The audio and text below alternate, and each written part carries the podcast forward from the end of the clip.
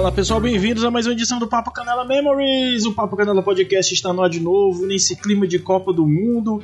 Vamos voltar com mais um papo de Memories. Nessa semana, essa semana não, nesse mês a gente tem feito especiais de lives comentando as fases da Copa do Mundo.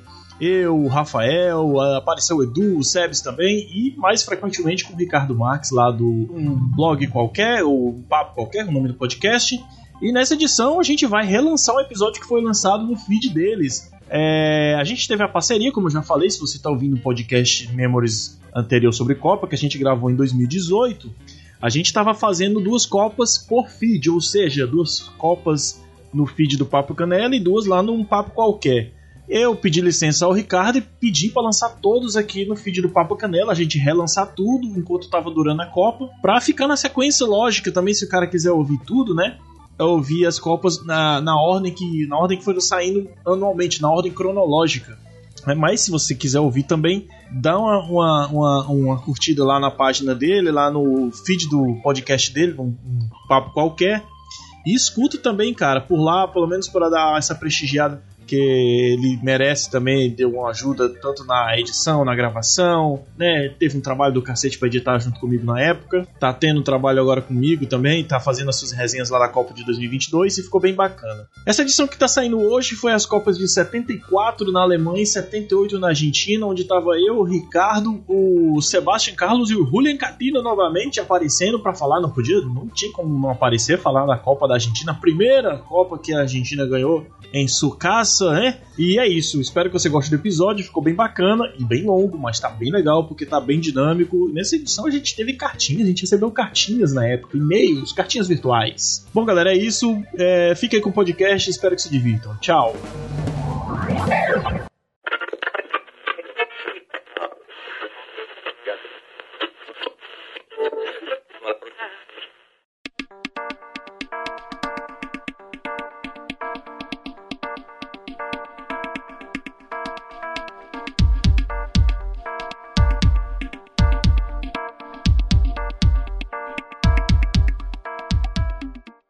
Olá, como você está? Eu sou o Ricardo Marques, editor do site Um Blog Qualquer, e você está ouvindo o nosso podcast Um Papo Qualquer. Obrigado pela sua audiência.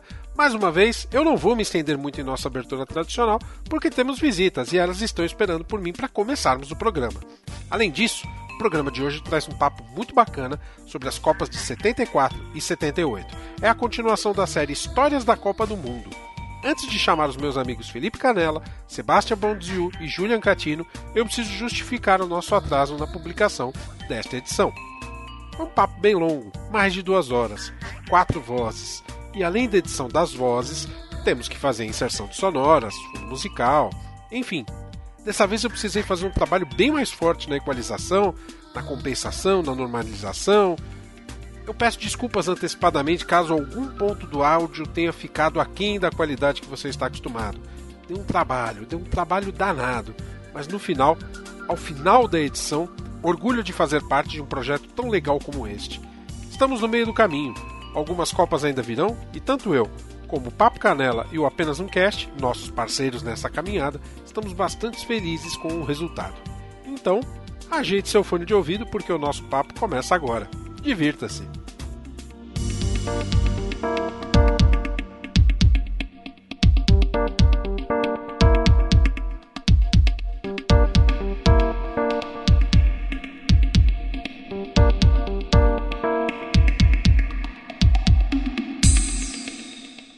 Você está ouvindo um papo qualquer, o podcast do site, um blog qualquer. Ouça, compartilhe e divirta-se.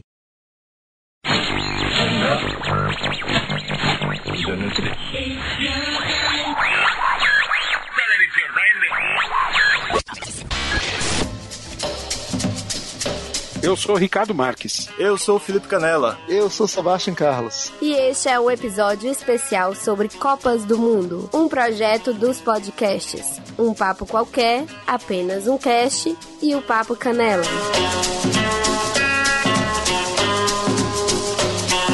Neste episódio, as Copas de 1974 na Alemanha e 1978 na Argentina. Boa viagem!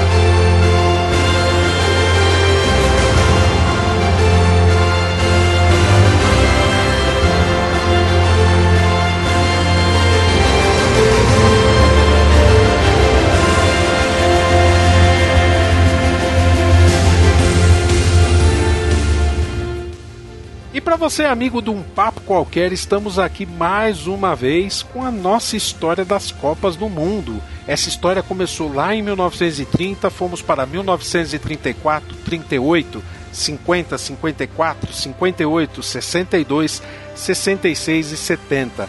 A nossa parceria com o Papo Canela, com apenas um cast. Hoje nós estamos aqui com o nosso convidado também, o Catino, o lado argentino da força, não é isso, Catino? Boa noite, obrigado. É isso aí, buenas noites a todos. Ou bons dias, quando você quiser ouvir. Felipe e Sebs aqui com a gente também, tudo bom, meninos? Fala galera, beleza? Opa, boa noite, estamos aí. Beleza. Bom, hoje a gente dá andamento à nossa história e hoje vem as Copas de 74 e a temível Copa de 78, onde vai sair briga aqui, né? A gente vai se matar aqui de porrada, porque são dois brasileiros contra dois argentinos e aqui vamos só pode haver um. Vamos ver quem vai vencer essa peleja. Antes eu queria aproveitar e falar sobre a, a- a boa repercussão que essa série está tendo. Eu- a gente está recebendo aí algumas mensagens de incentivos, umas coisas bem bacanas aí. Eu recebi aí no nosso e-mail contato arroba um blog qualquer comentários do pessoal que está acompanhando as séries, bem bacana aí. Boa. Queria abrir aí com um comentário do Samuel. Ele é de Santo André, São Paulo e basicamente muito legal o trabalho de vocês. Estou acompanhando essa história desde a Copa de 50. Continue com um bom trabalho e mande um salve para Santo André. Então vamos lá, Santo André, salve. Acho que ele deve ser ouvinte do do, do Rede Geek, né? Porque eles falam Raul lá e aí a gente coloca o salve aqui. Então manda um Raul pra ele também, né? Raul, Samuel. Ah, o Raul.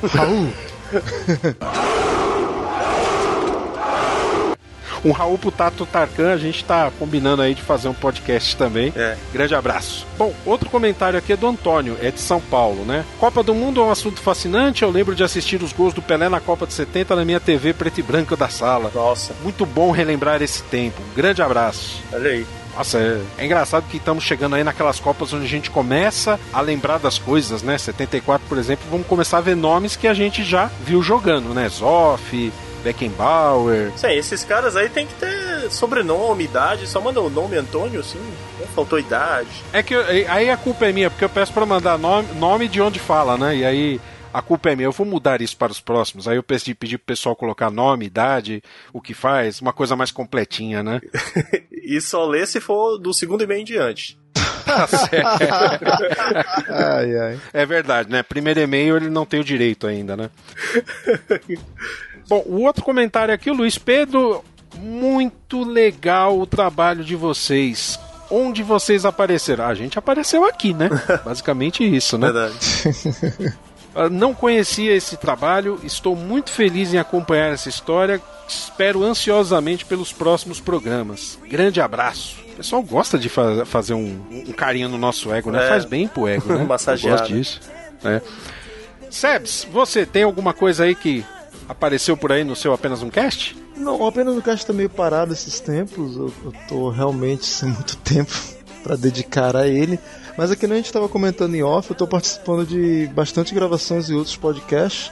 Inclusive com o Julian, que tá presente nessa gravação de hoje. E a gente participou quinta-feira passada de um Doublecast especial das Copas, né, Julian?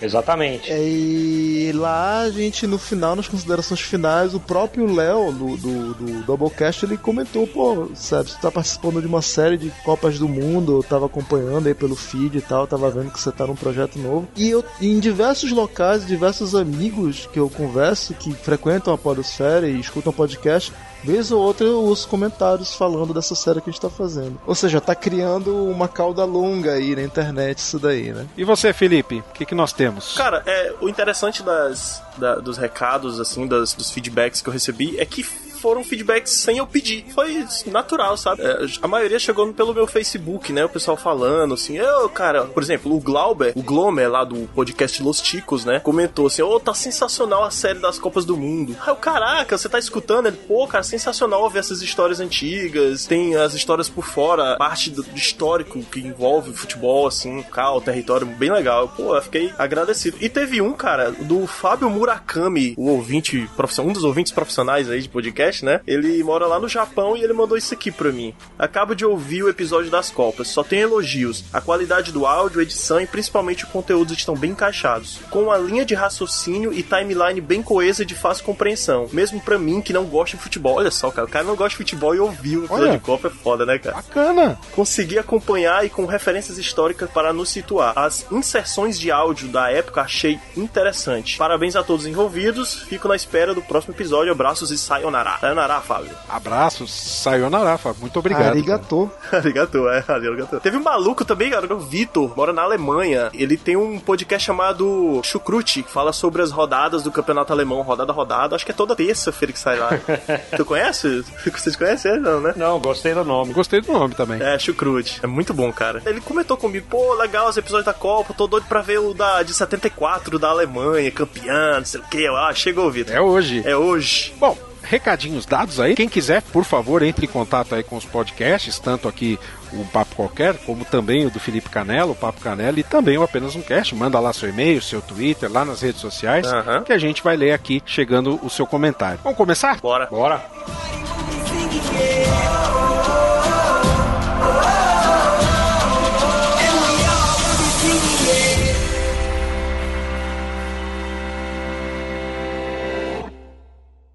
Então vamos lá. Copa de 1974.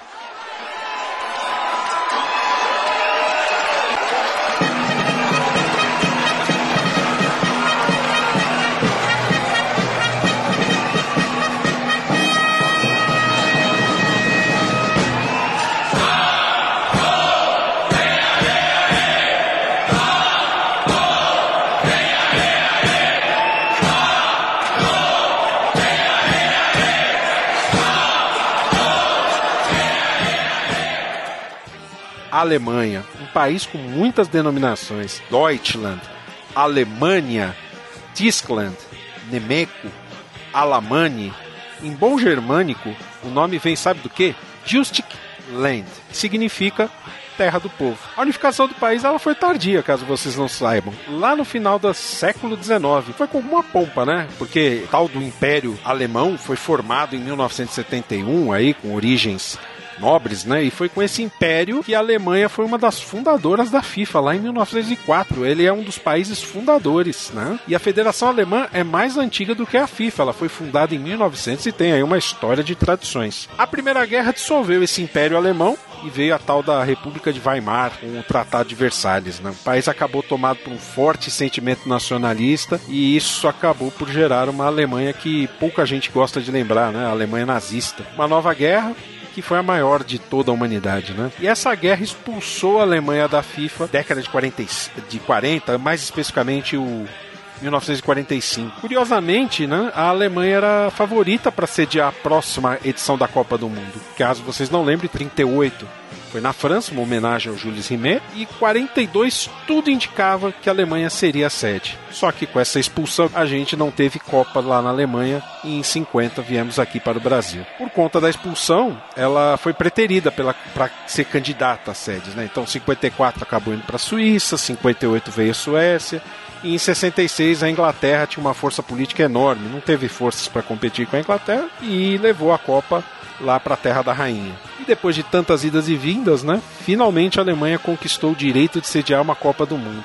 Lá em 64, dividida pela guerra em duas Alemanhas, a Alemanha Ocidental se candidatou e ganhou para organizar o evento que viria depois da Copa do México. Isso aconteceu em 6 de julho de 66, 35º Congresso da FIFA em Londres.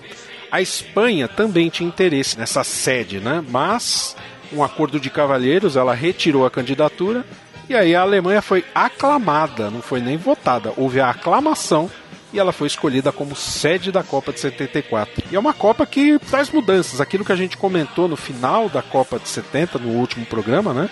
Muita coisa começou a mudar a partir daí, a começar pela taça, né? O Brasil conquistou em definitiva a Jules Rimet e aí um novo concurso surgiu para produzir um novo troféu, né? E foi o Silvio Gazaniga que produziu uma nova taça que foi apresentada ao público em 1971. Ela era em ouro, era não, né? É, porque ela tá aí até hoje, né? Feita em ouro, pesa cerca de 5 quilos e uma base em malaquita. Tem 36 centímetros de altura e na época o custo dela foi de 100 mil francos. Posse dessa vez seria transitória e o país campeão receberia uma réplica, né? Tudo começa a mudar na Copa de 74. Não, meninos, o que, que vocês acham?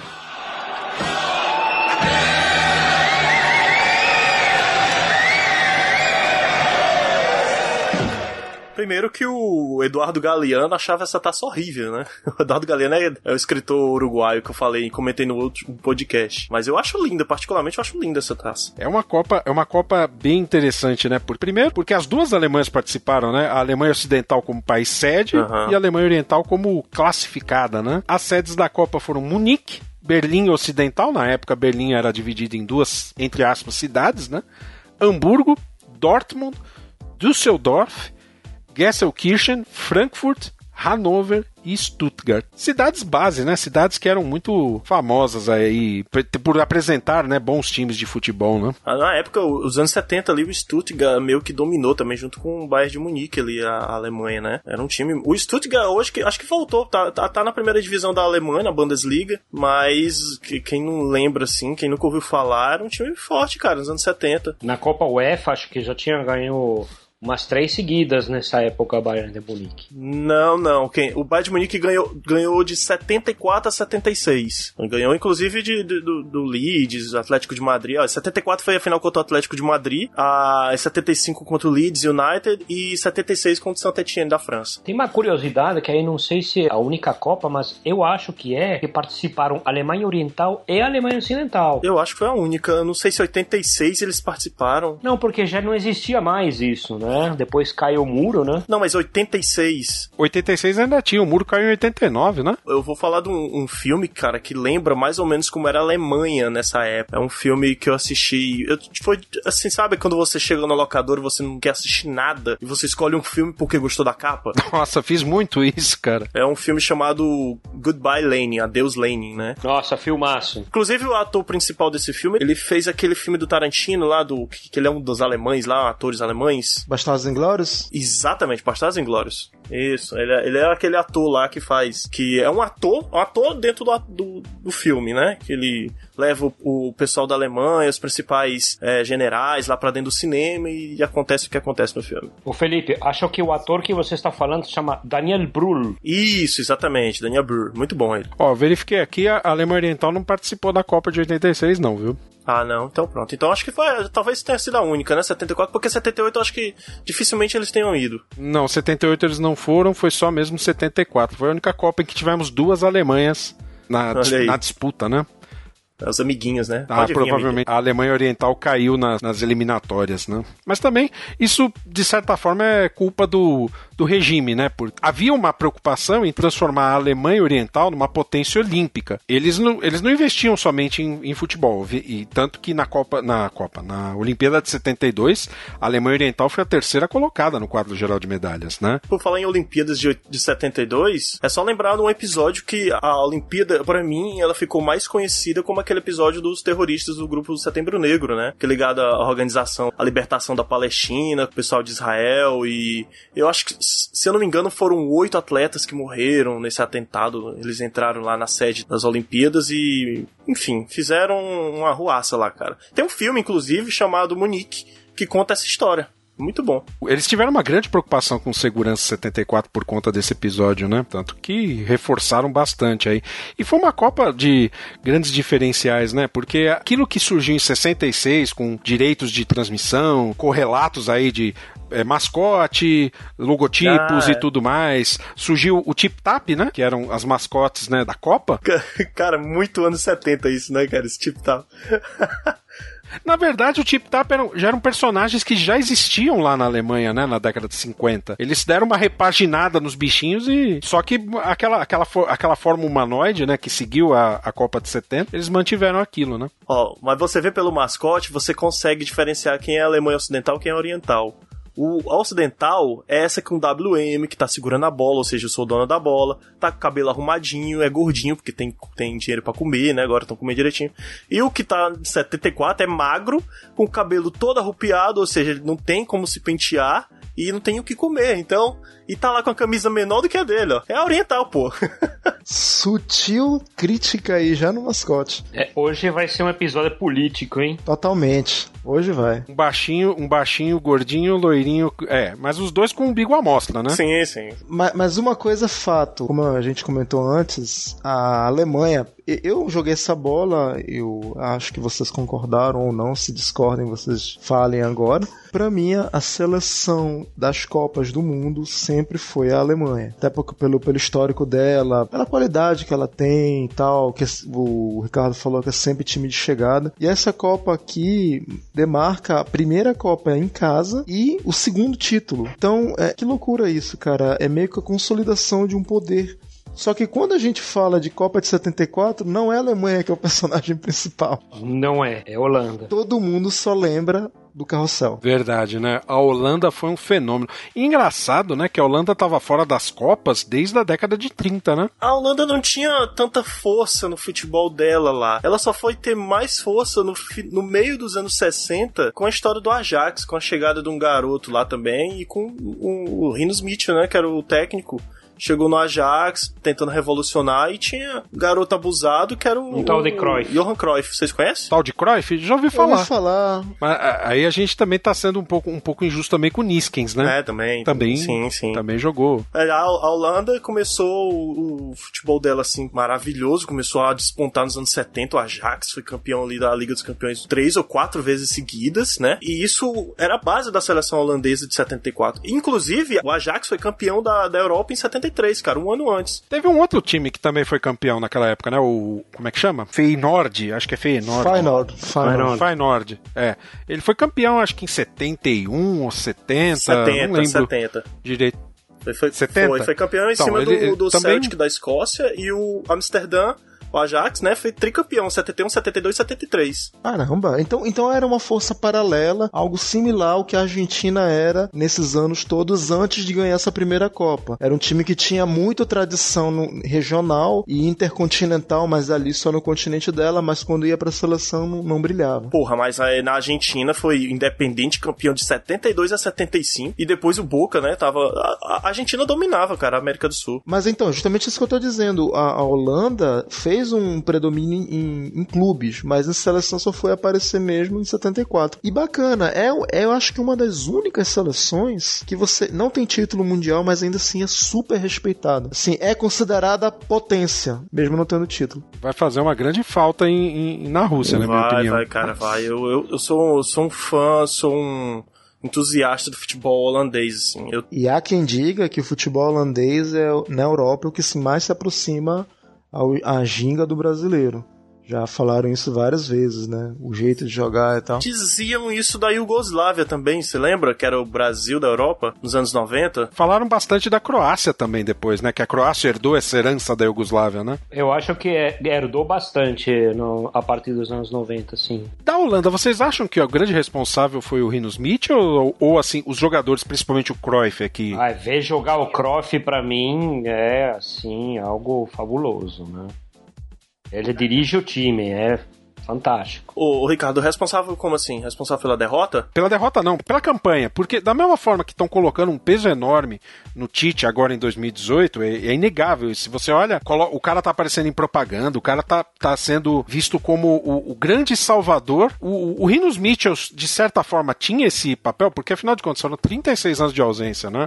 A Holanda voltou às Copas na mão dos Rino- Rinos Mitchell. Isso aí, essa campanha foi vista como um mérito do, do técnico, do treinador e seu método de trabalho, ou foi um- uma, uma recompensa dos bons jogadores que tinham na época? As duas coisas. Na verdade, uma é, potencia a outra, porque o Rinos Mitchell só conseguiu implementar o futebol total, ou perto disso, que ele disse que isso não foi uma coisa constante, em alguns momentos ele conseguia atingir o nível Saiyajin de futebol total, porque ele tinha jogadores que conseguiam entrar nesse modo. Então é uma coisa que alimenta a outra. Se ele não tivesse o Cruyff, Nenskens e toda a, a- o restante dos jogadores seguindo essa lógica, ele não conseguiria fazer o que foi a Holanda. Porque muita coisa que a gente também tem que comentar é que a Holanda contava com um fator surpresa. O jeito de jogar da Holanda, claro, a qualidade é inegável, mas o jeito de jogar da Holanda foi o que embaralhou a cabeça de todo mundo. Se você pegar os VTs dos jogos contra as duas potências sul-americanas, Argentina e Brasil, eles deram um baile. E a Argentina, tudo bem, que a Argentina tava ali galgando, né? Ainda era aquela coisa meio incerta em termos de seleção. Pegou de 4 a 0 Meu Deus, que vergonha. Mas o Brasil era atual campeão do mundo, cara. E entrou na roda lindamente. É, eu posso fazer uma parte aí, se vocês não ficarem muito violentos comigo, mas Depende, depende. foi um jogo violento, hein? Muito. O Brasil bateu pra caramba. Nossa senhora, cara. Era, era o jeito que eles tinham de parar a Holanda, era na pancada. Tinha um lateral muito forte do, do Corinthians, é, Zé Maria, coisa assim.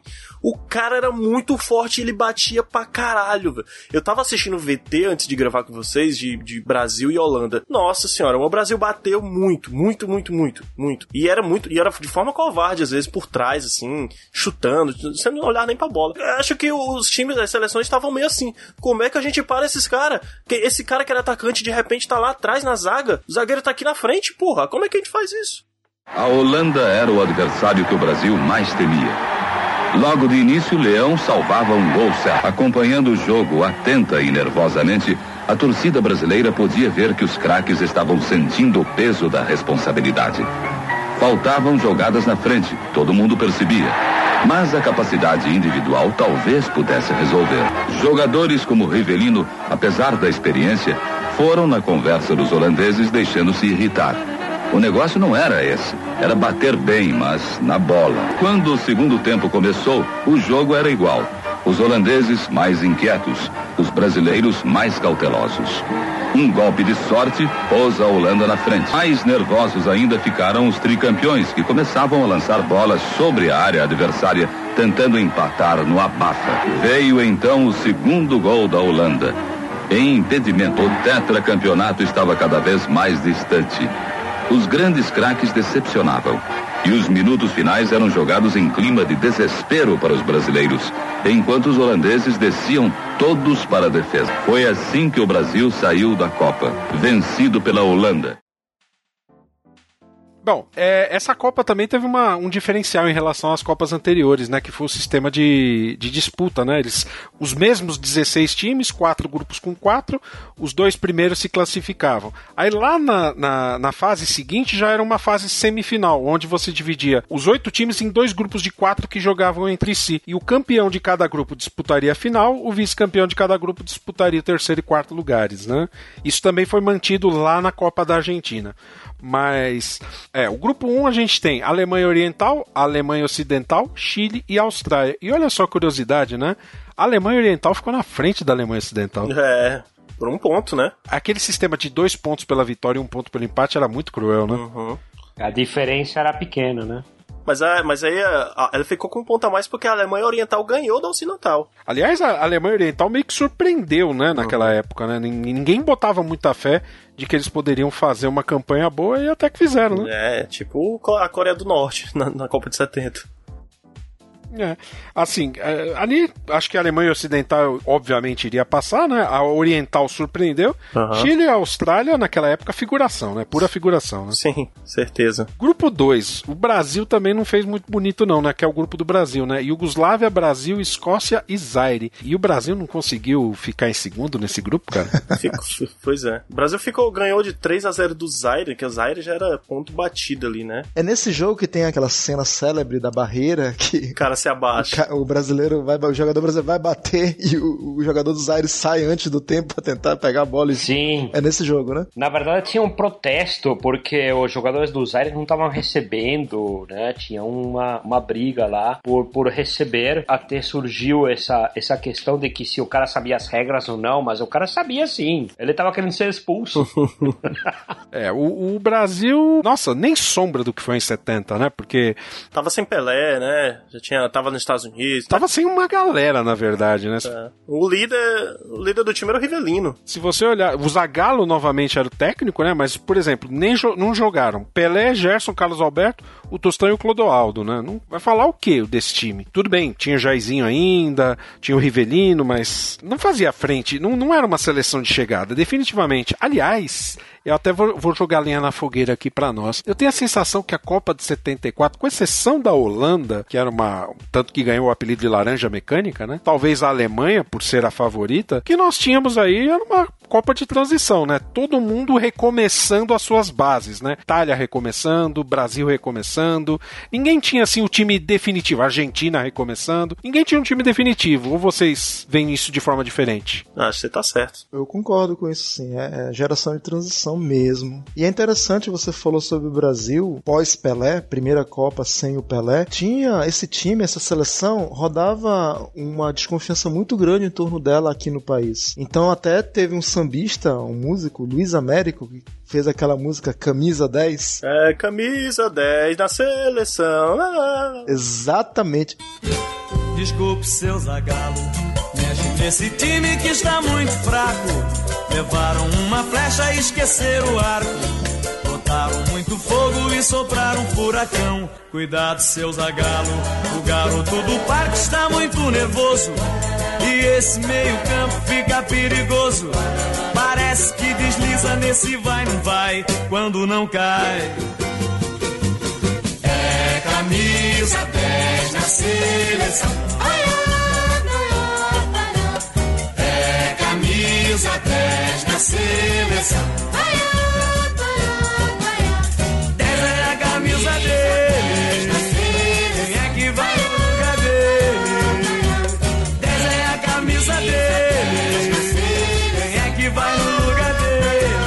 Acompanhe essa letra que fala muito sobre o que era essa desconfiança e ele usa muito jogo de palavras e metáforas para dizer. Ele fala o menino do parque, no caso o Rivelino, que ele diz que o menino do parque está muito nervoso e que se não fosse a força desse pau Pereira, comia um frango assado lá na jaula do leão, porque o leão era um goleiro, né? Então, cuidado, seu Zagalo, o garoto do parque está muito nervoso e esse meio campo fica perigoso, parece se desliza nesse vai não vai quando não cai. É uma música bem interessante, cara. Vai botar aí depois no link da postagem. Essa a camisa dele. Quem é que vai no lugar dele? Seu Zagalo mexe nesse time que está muito fraco. Levaram uma flecha e esqueceram o arco. Botaram muito fogo e sopraram um furacão. Mas não tem nada não, cuidado seu Zagalo O garoto do parque está muito nervoso. E esse meio campo fica perigoso. Parece que desliza nesse vai não vai Quando não cai. É camisa 10 na seleção. É camisa 10 na seleção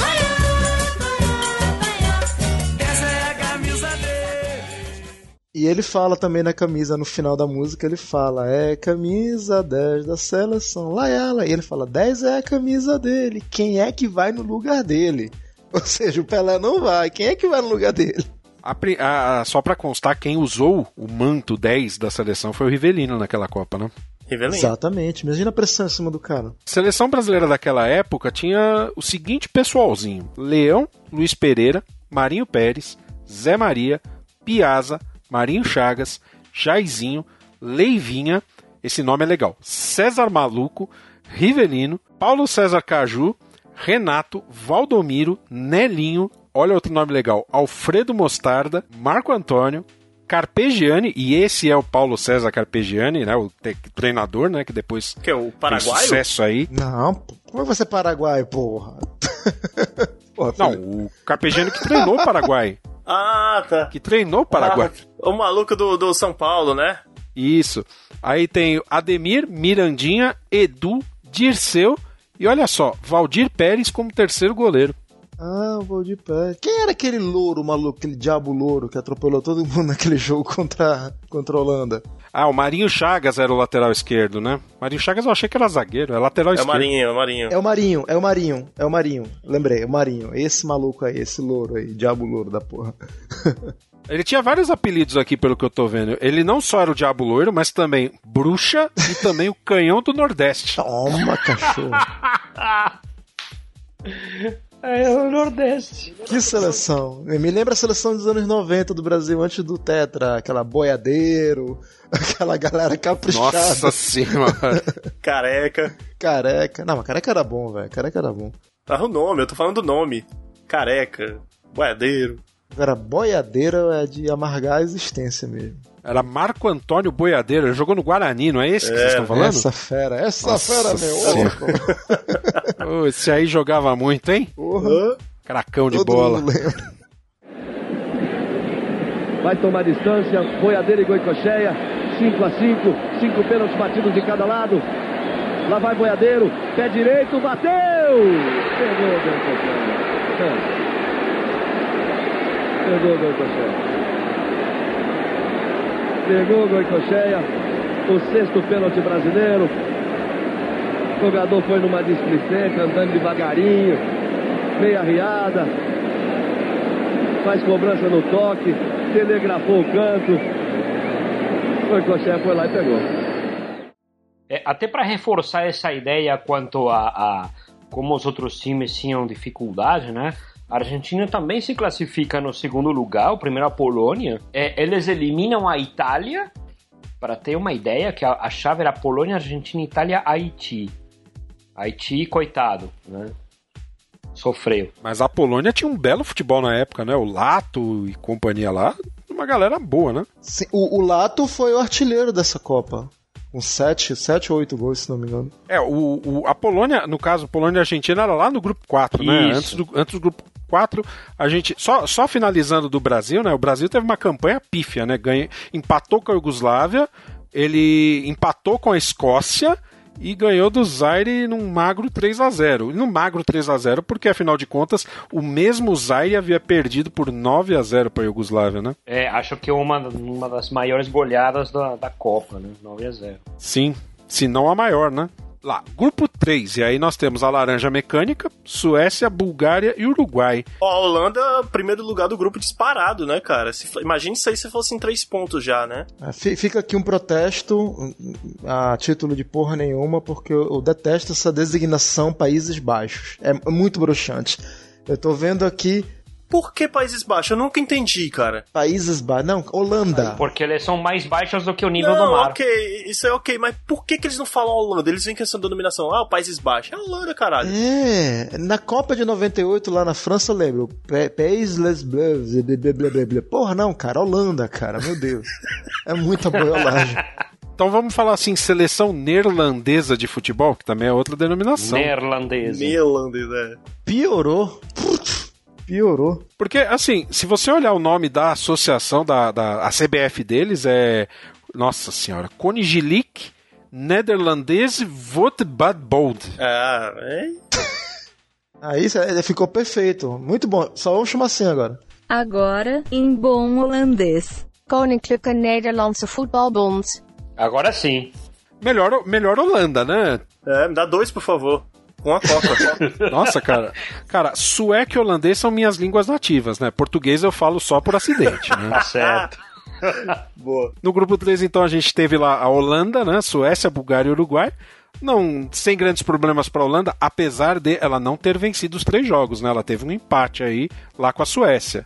Que afinal de contas foi a segunda do grupo. Uhum. Né? Uruguai decepcionou, né, cara? Tinha feito uma campanha mais ou menos lá na 70, né? 74 foi o último do grupo, cara. Eu acho que é o começo do declínio do Uruguai, né? Uhum, pois é. É, o Uruguai tava naquela ladeira abaixo, né? É. Não, não era mais uma grande força, né? Ou então, de novo, aquilo que a gente comentou, né? Tava na, naquele momento de transição, talvez, né? É, o problema é que, que, que por por o Uruguai ser um país tão pequeno, a, a mudança de geração dele demora muito.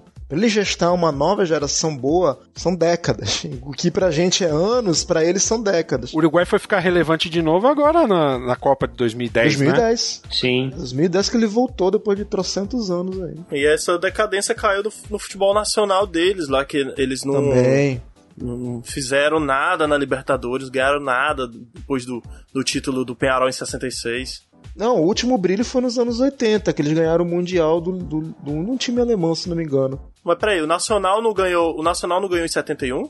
Nacional do Uruguai? Não, nos anos 80 ele chegou a ganhar, acho que 86, 80, 85, 86, alguma coisa assim. 88. Eles ganharam o Intercontinental. Foi, foi a última coisa que eles ganharam, sim, em termos intercontinentais. E de clube ainda, porque seleção mesmo.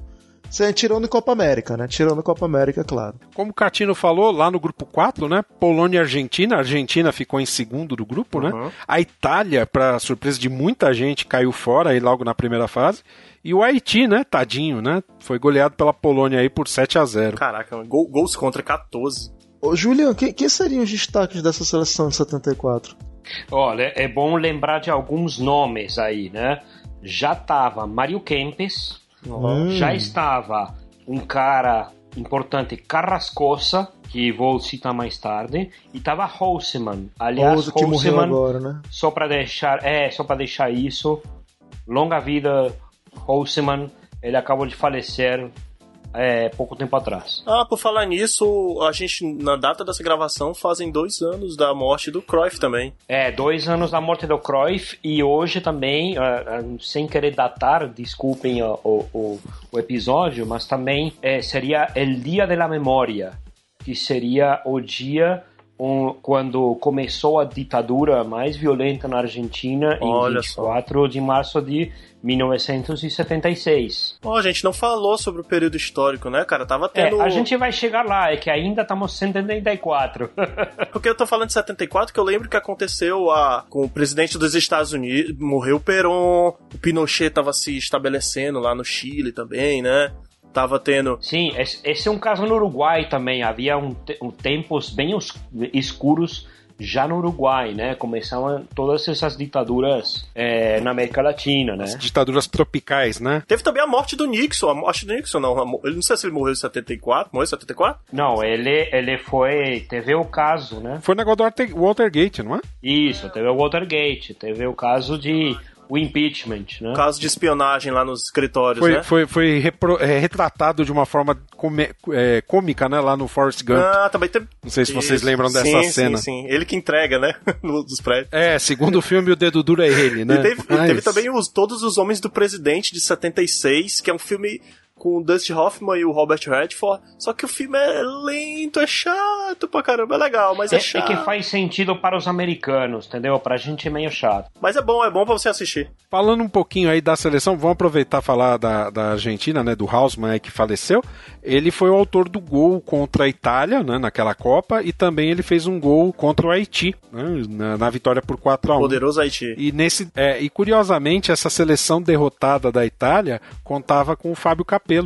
O nome é familiar? Sim. Sim, claro. Certamente. Olha só. Grande, grande treinador. Ó, ó, o Júlio não, não deve ter citado, mas, pô, o, o El Mariscal, Roberto Perfume, o Júlio, tava nessa seleção também. É, Perfumo também estava nessa seleção, sim. Enfim, e aí por conta dessa de- desses resultados, né, nós tivemos a formação de dois grupos, né, para a segunda fase. O grupo A, que na minha opinião foi o grupo mais pesado, né, foi, foi um grupo da morte, acho que surgiu aí, né, porque é Holanda, Brasil, Alemanha Oriental e Argentina. Então nós tínhamos aí a Holanda, aquela máquina toda, a Alemanha Oriental, que era a surpresa, e a Argentina, que não deixava de ter um bom futebol, né. O Brasil, é, vamos, vamos deixar de lado, né. Em Hannover, começava para o Brasil a segunda fase da Copa.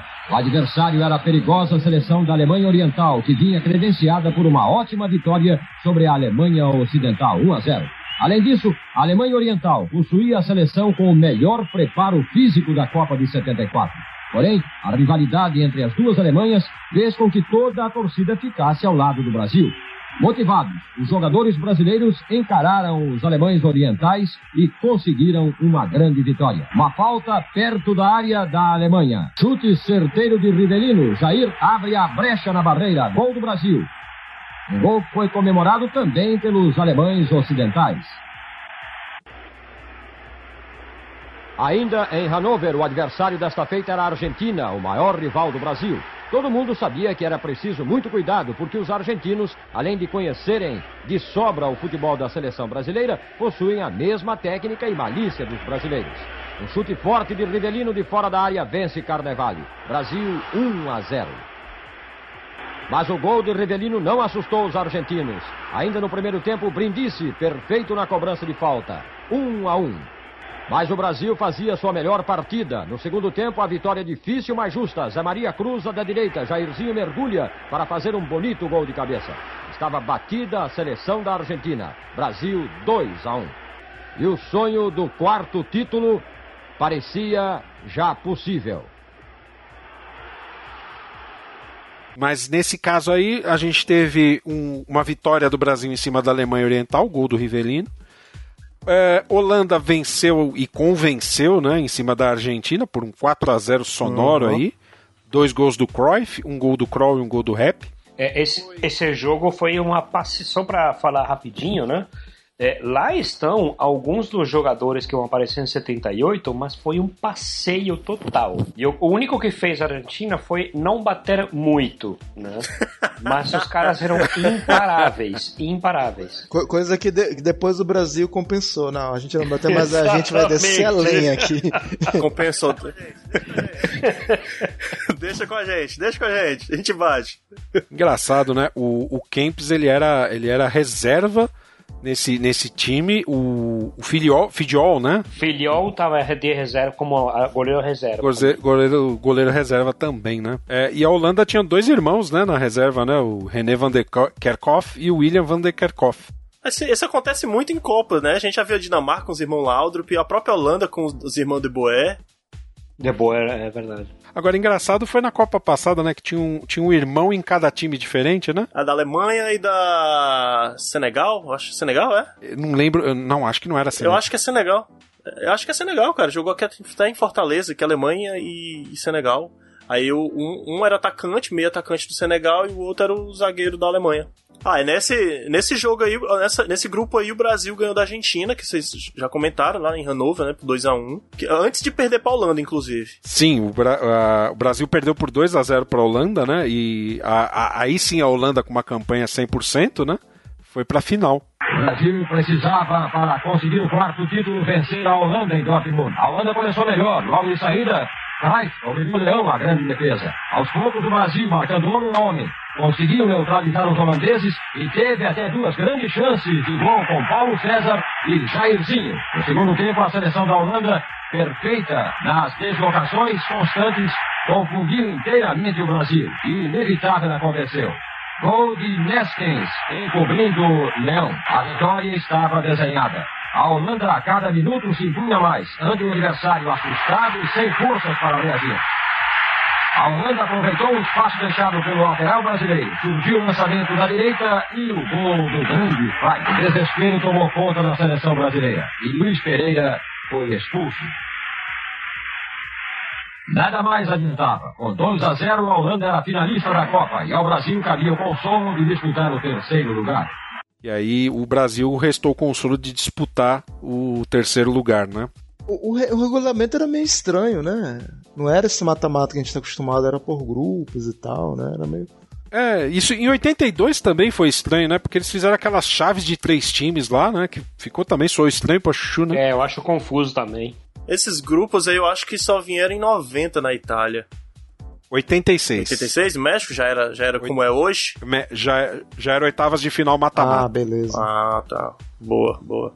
até 82 era esse, era esse sistema doido aí de chaveamento, né? Mas. Bom, grupo B. Grupo B, Alemanha Ocidental, Polônia, Suécia e Iugoslávia, que também, pelo visto, não foi moleza, né? Mas aí a Alemanha ganhou bem da Iugoslávia 2 a 0 ganhou em cima da Suécia por 4 a 2 e também ganhou da Polônia por 1 a 0 gol do Miller, a propósito, Gerd Miller, né? Esse cara é foda. Eu admiro muito ele. Ele e o Paul Breitner também era um cara bom, né? Bright e Beckenbauer é que fizeram a balança pender para o lado dele. Não é o Gerd Miller que tem maior, mais gol do que o Pelé? É, em dados oficiais dizem que ele tem 1460 gols. Eu tava lendo umas histórias, cara, e o, o, o técnico do TSV, que é um time lá de Munique, disse para ele em 63, né, pro, pro Gerd Miller, né? No futebol você não chegará muito longe, você, melhor se dedicar a outra coisa. não, mas eu acho que isso aí, sabe, acho que é um. É um para algumas pessoas pode servir como impulso, sabe, cara? Talvez ele não fosse mesmo, né? Mas é tipo, ah, não vou não, seu filho da puta. Pois eu vou, tipo, provar que eu sou. Acho que é um incentivo. Acho que, acho que é um, algumas coisas negativas servem como incentivo, sabe? Às vezes se o cara tem, tem um pouco. Era criança, né, pô? Não dá pra ter tanta maturidade assim. Mas lá na frente vai que ele lembrou disso. Ah, filha da mãe, vou mostrar pra aquele cara.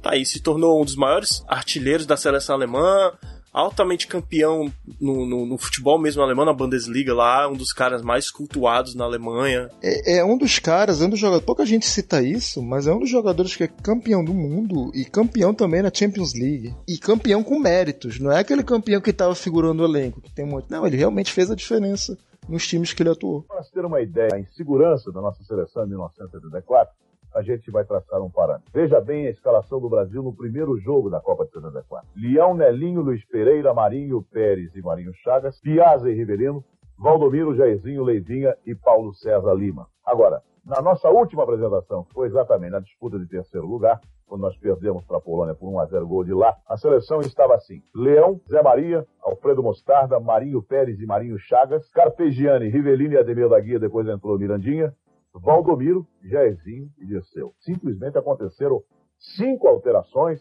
na escalação brasileira. Em Munique, quase ninguém ligava para o jogo entre Brasil e Polônia. A festa era no dia seguinte. Abatida, sem maior motivação e com muitas alterações, a seleção brasileira perde a sua segunda partida seguida. A Polônia mereceu o terceiro lugar com este gol de Lato. O futebol, três vezes campeão do mundo, estava irremediavelmente batido era o quarto colocado da Copa. Brasil restou o consolo de disputar o terceiro lugar, né? E aí o Lato acabou com a nossa graça, uhum. né? Ganhou por 1 a 0 lá, na, lá em Munique. O Brasil não merecia chegar tão longe. Vocês acham que merecia? Pelo futebol que apresentou e pelo que a gente leu por aí? Pois é, isso... é não tinha outro também, né? oh, verdade, Cátia, não tinha Já outro, falou cara. aí dos outros times, né? O pessoal meio ali e tal. Vai, Brasil.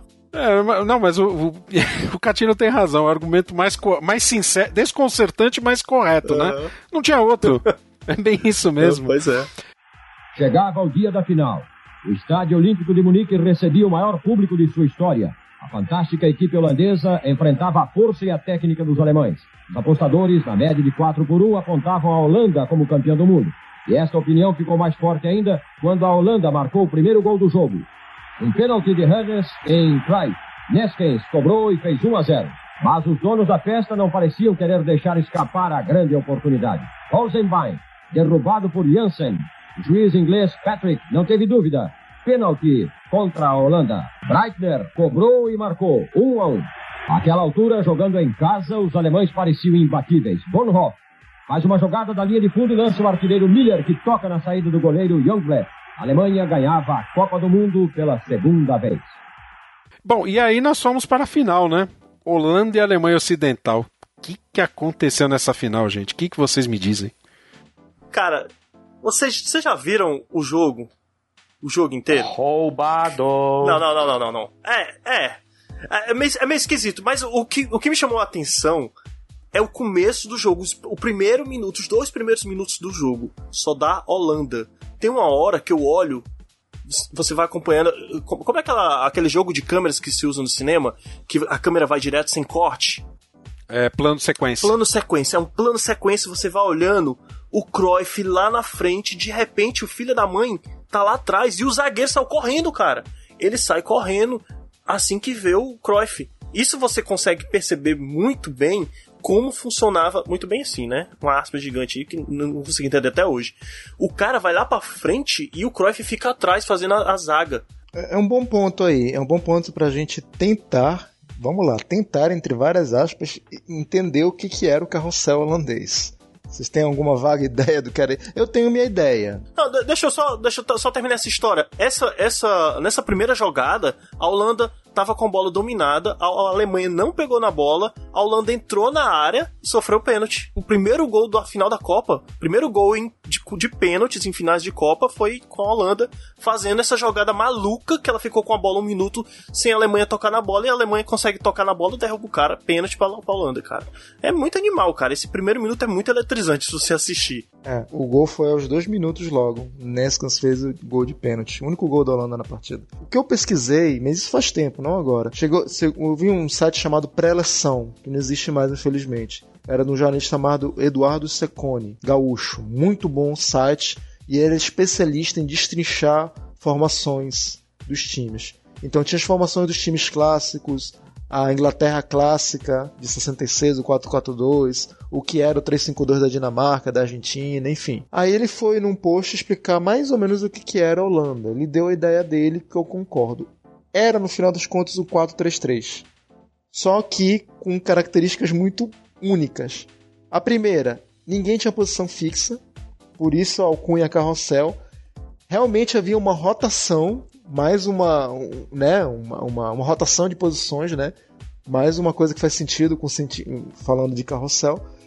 E você tinha conceitos muito modernos que até hoje são usados mais ali, não na sua totalidade.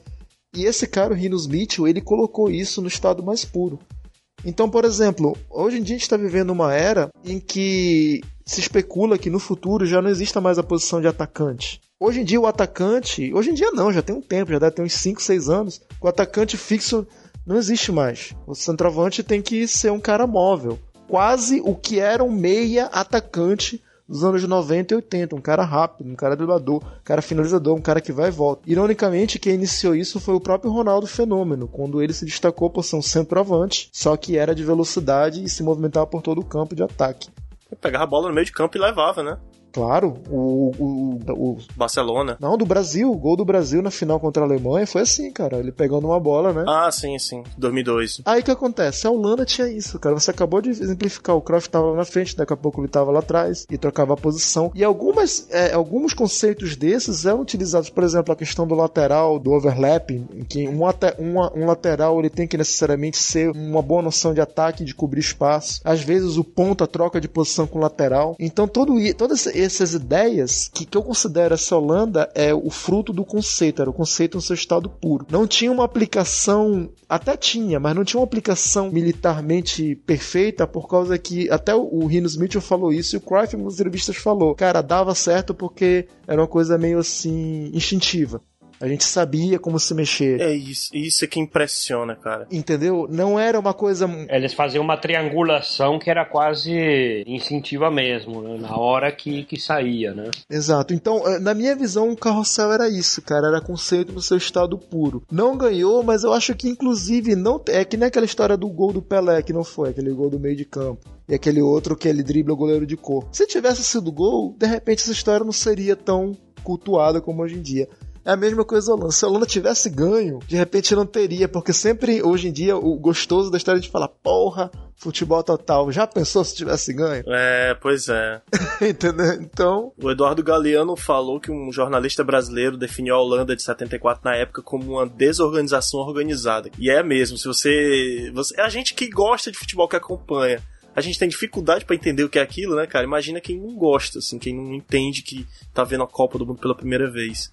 Agora, muito impressionante a, a forma como um sabia o que o outro ia fazer para correr e cobrir o outro, né? É aquele negócio que que você tem no olhar, que ali é a base do Ajax também, né? Tinha uns três ou quatro jogadores do Ajax. E é muito impressionante. É, a impressão que eu tenho é que eles também percebiam qual eram as áreas, que tinha também esse cruzamento de, de aras, então eles cruzavam de uma ponta para outra a bola Isso, e é. triangulavam até lá no fundo, né? Aham. Então eles ganhavam muitos metros muito rápido, né?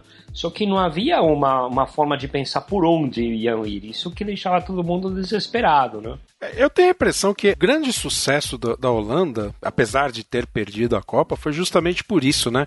Eles trouxeram uma nova visão do, do futebol total, né? Porque não tinha isso na- nas anteriores. Eles, de certa forma, replicaram o que o Brasil fazia em 70, que era vamos atacar, vamos ser uma seleção ofensiva, a juntar a isso essa desorganização organizada, onde um cara podia atuar em vários setores do campo, né? E isso pegou todo mundo de surpresa, ninguém contava com isso. Acho que foi também o culpado por trazer o futebol mais defensivo depois, né? Colocar aquele volante de contenção, segurando, para evitar esse tipo de manobra pros- pelos grandes times, né? E, e olha como a história é, é, faz sentido em alguns momentos. Você para pra pensar mediante o histórico de Copas, que nessa altura a gente já tinha um certo histórico, tinha seleções consolidadas e com sua fama. Que seleção no mundo, no- na mística do futebol, poderia parar uma seleção inventiva dessa? Uma seleção extremamente técnica. E quem é a seleção mais técnica de todos os tempos? A Alemanha. É a Alemanha, exatamente. Tanto é que nessa época ficou famosa a frase, não sei nem se foi cunhada, que dizem que o futebol é um jogo onde jogam 11 contra 11 e no final a Alemanha sempre ganha. É verdade.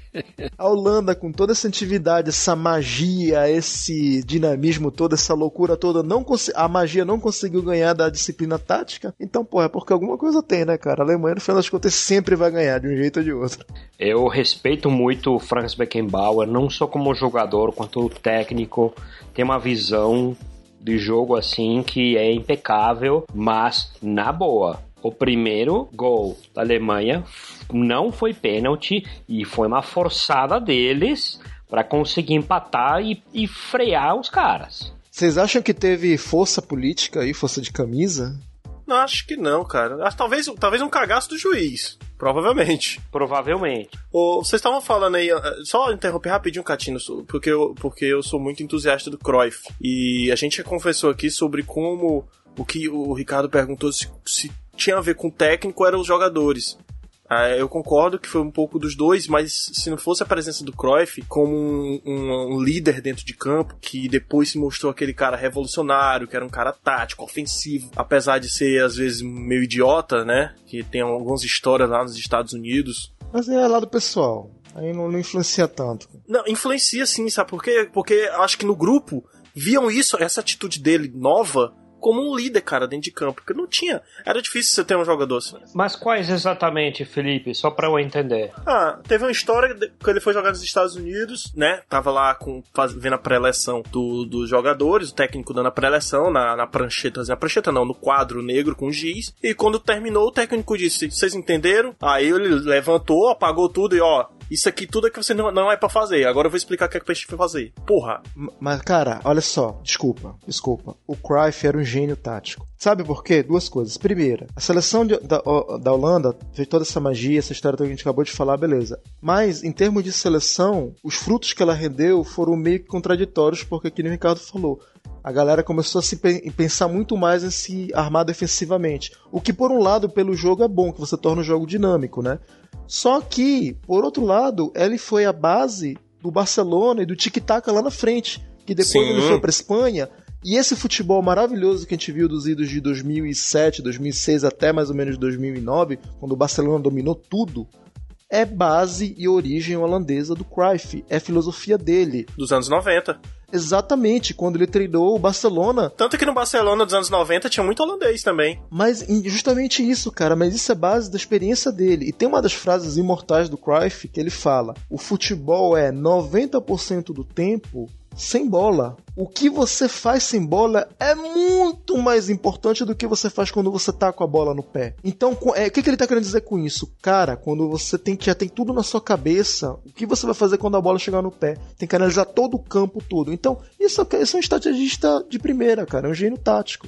Então, Sérgio, só que se você olhar o, o- quem ganha o tic-tac aí da Espanha, ele, na minha, no meu entendimento, muito estava na posse de bola, porque eles, tirando o Iniesta, que é um gênio, O resto não tinha tanta habilidade quanto o conjunto. Mas o conjunto sabia tocar a bola. Então eles valorizaram a posse de bola. É, mas é isso que era a Holanda em 74. Mas a Holanda tinha isso, isso é fruto da Holanda também, pá. Era isso. Era, tinham três, quatro que se destacavam, o resto conseguia seguir o que ele, o que ele fazia. Porque a Espanha, dos anos 2000, tanto o Barcelona também, que era a base, né? Era isso, cara. Era, era saber tocar e raciocínio rápido. É, é isso que eu tô falando. Ou seja, o toque de bola é importante e e certeiro, mas para manter o controle. Só que no caso da Holanda, tinha um toque muito mais ágil, muito mais rápido, né? Surpressivo, né? Mais a surpresa. Muitas vezes a, a Espanha recuava só para ter domínio de bola, né? Porque não tinha tanta qualidade. Isso que eu ia falar. O da Holanda era o domínio de bola indo pra frente. A Espanha Isso. é o domínio de bola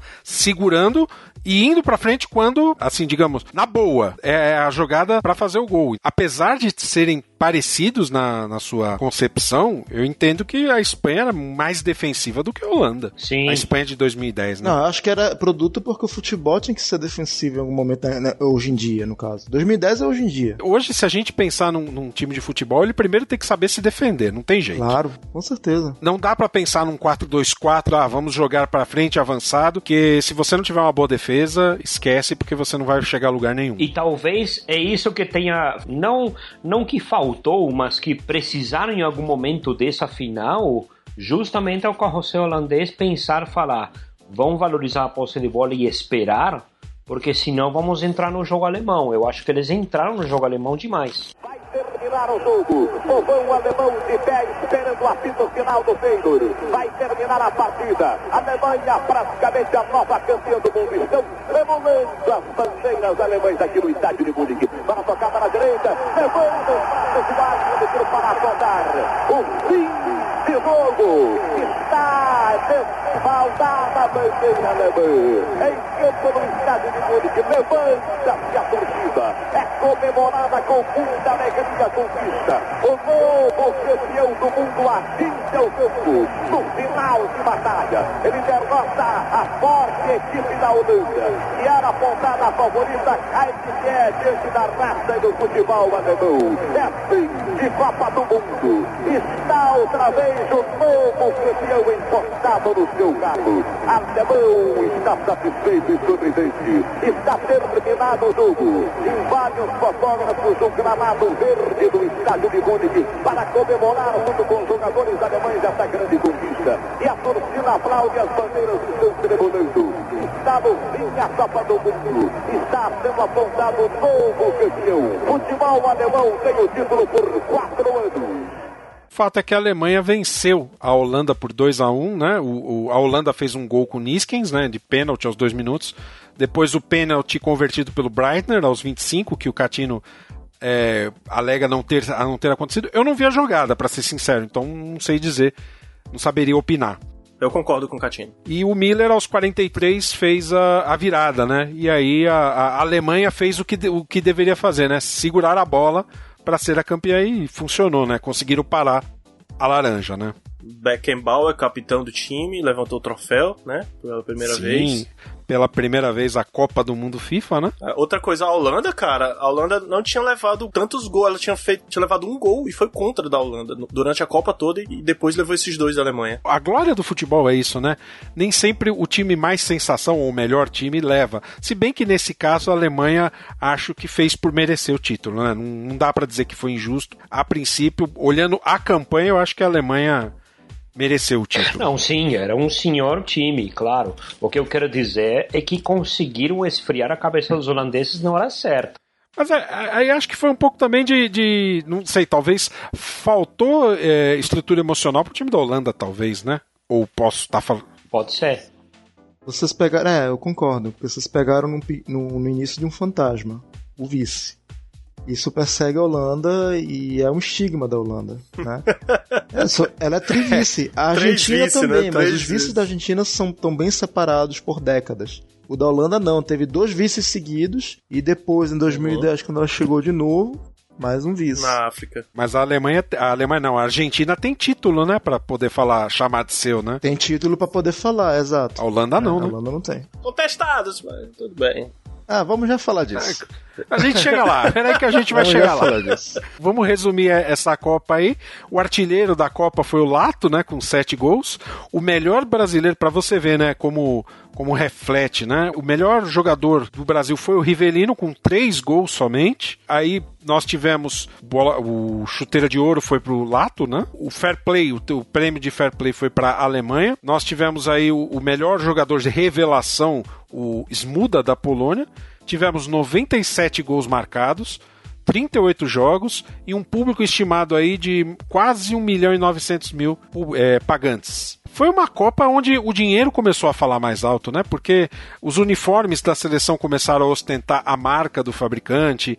Você tem aí a bola da Copa, né? Que é de novo a Telstar, sendo aí um, um dos protagonistas, né? É engraçado como eles a Alemanha conseguiu vender bem o seu evento, né? E ter lucro com isso, né? É, se eu não me engano, esse foi o ano que a Adidas consolidou-se bastante no mercado, né? Sim. A, a década, principalmente, né? Você vê, você vê nos filmes mesmo, você vê a galera que tá fazendo exercício de fundo com aqueles shortinhos curtinhos as três listras marcantes da, da Adidas. Uma observação sobre as três listras: o Cruyff era meio anti-Adidas por uma série de questões de contrato e teve um jogo, não era da, da Copa, se não me engano, quando estava no Ajax ainda, que ele levou duas, que era o símbolo da Puma. Nossa. É, mas você sabe o que é a Puma? A Puma é a divisão da Adidas, né? Sim, são irmãos. É do né? irmão do, do Adidas, né? São os dois irmãos que brigaram, né? A gente teve essa conversa aí. O, foi, na, foi no, no, no, nosso podcast que a gente teve essa conversa da, dos irmãos da Adidas? Não lembro. Nossa, eu, eu vi em algum lugar essa história que falava que o irmão lá. O... Porque Adidas é a junção do nome do, do dono, né? O Adi Dassler, né? Ah, deve ter sido no Jovem Nerd, você viu isso. No Jovem Nerd? É, eu, vi- eu vi na faculdade e o Jovem Nerd me lembrou de novo. É, eu, eu vi isso em algum lugar aí essa semana. Nerd Office. É verdade, foi no Nerd Office das marcas, exatamente. Bem lembrado.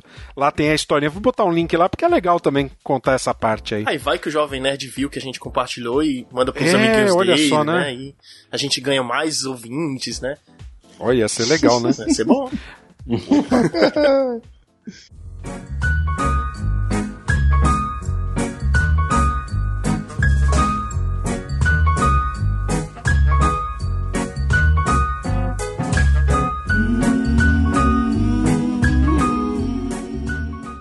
Essa Copa também foi a Copa do primeiro cartão vermelho, né? Que foi pra um brasileiro também, né? Acho que foi o Zé Maria que tomou o Não, foi no. Chi... Não, Chile. Ah, foi no O Chile? primeiro cartão vermelho foi pro, foi pro Carlos Caselli. É, ele foi expulso aos 22 do segundo tempo no, quando foi derrotado pela Alemanha Ocidental por 1 a 0 Tinha que ser. Faz sentido, né, Sérgio? Faz sentido, é normal. Segue o jogo. Uau. Não foi, não, foi, não foi um comentário bairrista, né? Imagina, né? Tá certo. Bom, estamos prontos para falar então da Argentina 78? Shhh, Deu um friozinho agora. Eu não sei se eu estou pronto. Agora o bicho vai pegar.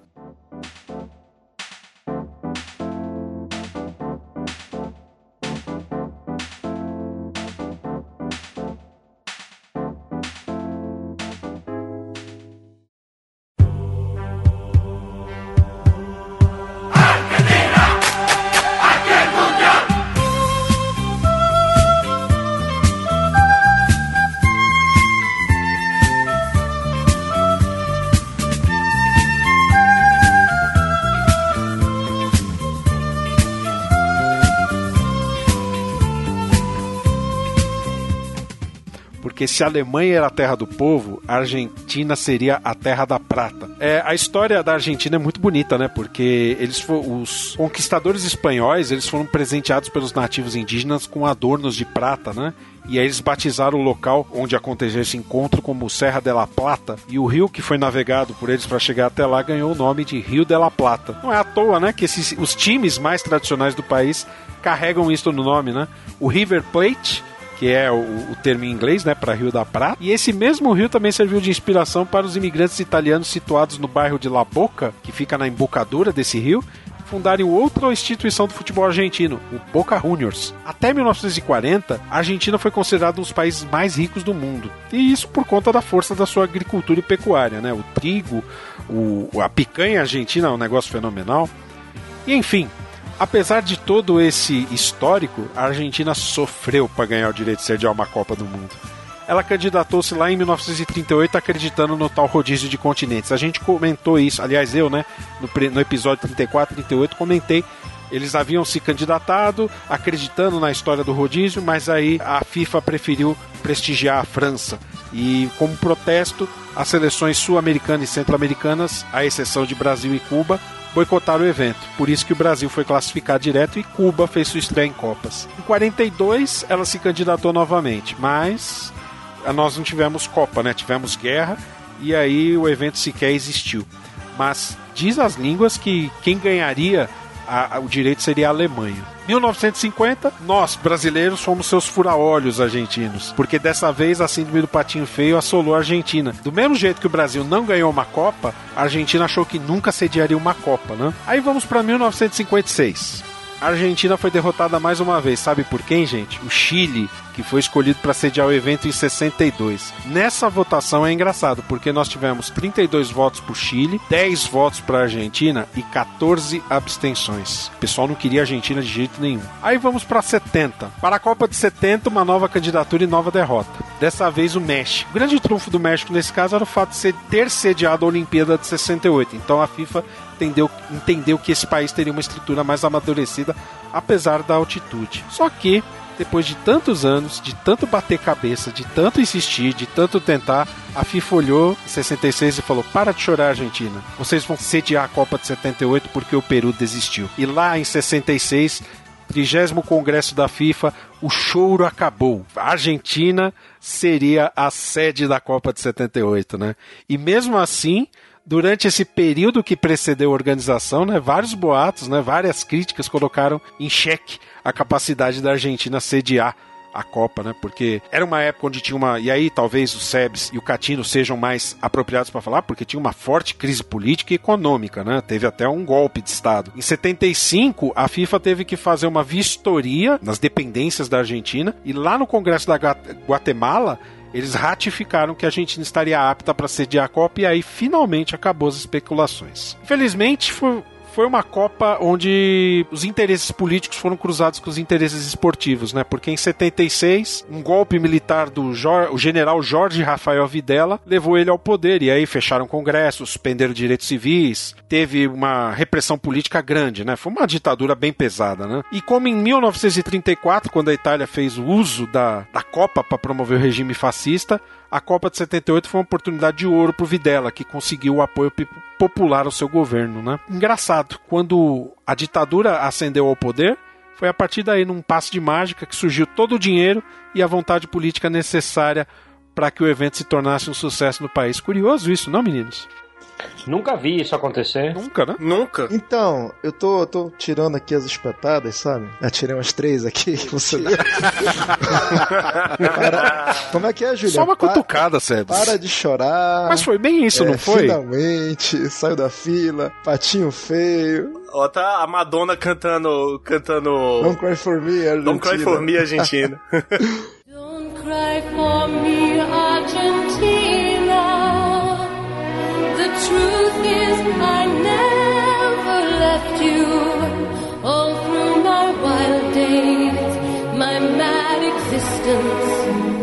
I kept my promise. Don't keep your distance. Tá certo, mas eu concordo com tudo que você falou, Ricardo. Mas, Sebes, pensa bem, eles bateram, bateram cabeça, cara, até conseguir. Depois de tanto chorar, eles ganharam. Concordo, concordo. Só, só um adendo, e acho que o Julian pode falar melhor essa questão da ditadura, até porque eu nem era nascido. É que nem você falou como o mesmo. A mesma, essa mesma estrutura bizarra entre política e futebol começou lá na Itália, né? Começou não, né? Foi usada na, na Alemanha. A Itália utilizou, a Argentina estava usando, também foi usada no Brasil. Por mais que a Copa não tenha sido no Brasil em 70, mas a ditadura É amplamente verdade. apoiava os feitos brasileiros. E era o Brasil do ame ou deixa, o Brasil de ninguém segura esse país. Sim. Enfim. Sentimento nacionalista. Eu te amo, meu Brasil. Ah, e um dos últimos exemplos que a gente tem disso é, inclusive, lá em 82, na própria Espanha, que também tinha, teve um pouco disso também. Os espanhóis utilizaram um pouco do futebol como arma política. Mas vai lá, Catino, diga lá. como é que era mais ou menos o panorama da Argentina em 78. Bom, só para começar, a, a despeito de certas observações de famosos é, é, comentaristas de, de esporte do passado, de certas televisões, falando que política e futebol não se misturam, tem, obviamente. Nossa, foi o que mais aconteceu. Vamos lá, seguindo aqui, olha, o apresentador Thiago Leifert escreveu um texto na revista GQ, do qual é colunista, dizendo que não se deve misturar política e esporte. Resultado, acabou causando o maior rebu nas redes sociais, né, Vini? Polêmica ali, né? O pessoal contra, pessoal a favor. Causou bastante, Edgar. E você sabe que ele, ele tem esse texto geralmente polêmico na GQ, né? Sobre vários assuntos, principalmente é, sobre torcidas organizadas, né? Mas essa opinião dele acabou realmente gerando muita polêmica, né? O, o título: Evento esportivo não é lugar de manifestação política. Beijo, Thiago. Exatamente. Isso é, é um desconhecimento de história que me deixa preocupadíssimo. Porque sempre aconteceu, como o Sebes falou, tanto a, a, Itália de Mussolini, quanto a Alemanha para se reerguer, quanto o Brasil nos anos 70, é, quanto a Argentina em 78, é, a supremacia futebolística ou de, né, de esportes é utilizada como uma propaganda, primeiro interna, para colocar esse, esse é, discurso nacionalista na, na, na, na, na esfera do, das discussões e que também é uma contraposição para justamente abafar outras discussões. Então, né, se você, assim como o Brasil ame ou deixe, é um discurso profundamente fascista, profundamente se você não é meu amigo, você é meu inimigo, né? O fato de você colocar né, a, a, a, a população né, a favor do, do time de futebol faz é, de uma forma esvaziar o discurso político, né? É, naquela época, só duas observações. Eu estava vivo, foi a primeira Copa que eu vi, eu tive o orgulho a e a felicidade de ver essa Copa. Eu tinha. Foi pro estádio, Catino? Não, não, não fui para estágio. Ah, que pena. Eu era muito criança, meu, meu pai não gostava de estágio, ainda bem. Mas tu, tu tem uma lembrança lembrança boa, assim, né? Nítida da Copa. Eu tenho né? lembrança de, de cada jogo sair com o carro, festejar, de ver os jogos e tudo isso. Eu era criança, não sabia Uhum, todo esse boa. contexto político que estava acontecendo. Né? Só para colocar no contexto político que era caótico, né?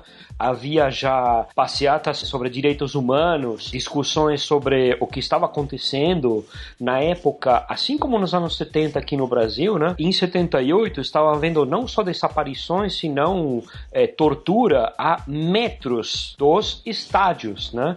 Como é a, a- a- lá na o que era a armada argentina que tinha uma unidade lá da ESMA que estava muito próxima do Monumental e que hoje é um museu da memória sobre a ditadura, né? E o Videla só para terminar esse esse e, e temos que lembrar hoje inclusive essa frase como uma frase super perigosa, mas era o discurso da época aos eh, movimentos questionando justamente essas desaparições e falando sobre direitos humanos, Videla lançou aquela frase famosa falando: Nós argentinos somos direitos e humanos. Só, só para terminar a parte futebolística, havia uma força de futebol muito muito importante. Então, é, falar somente ah ganhou na, na, na política, não, realmente ganhou em campo também. Tem a- teve os dois lados, né? E aí podemos descrever depois, né? A partir do, do- dos momentos dos jogos eu posso falar mais. Mas que a política falou forte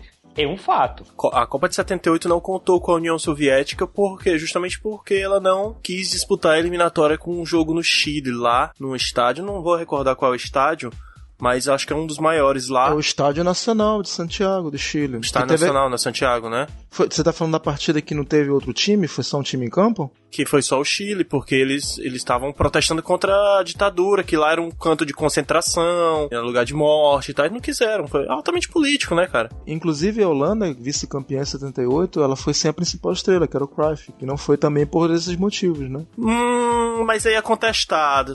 Graças ao bom Deus.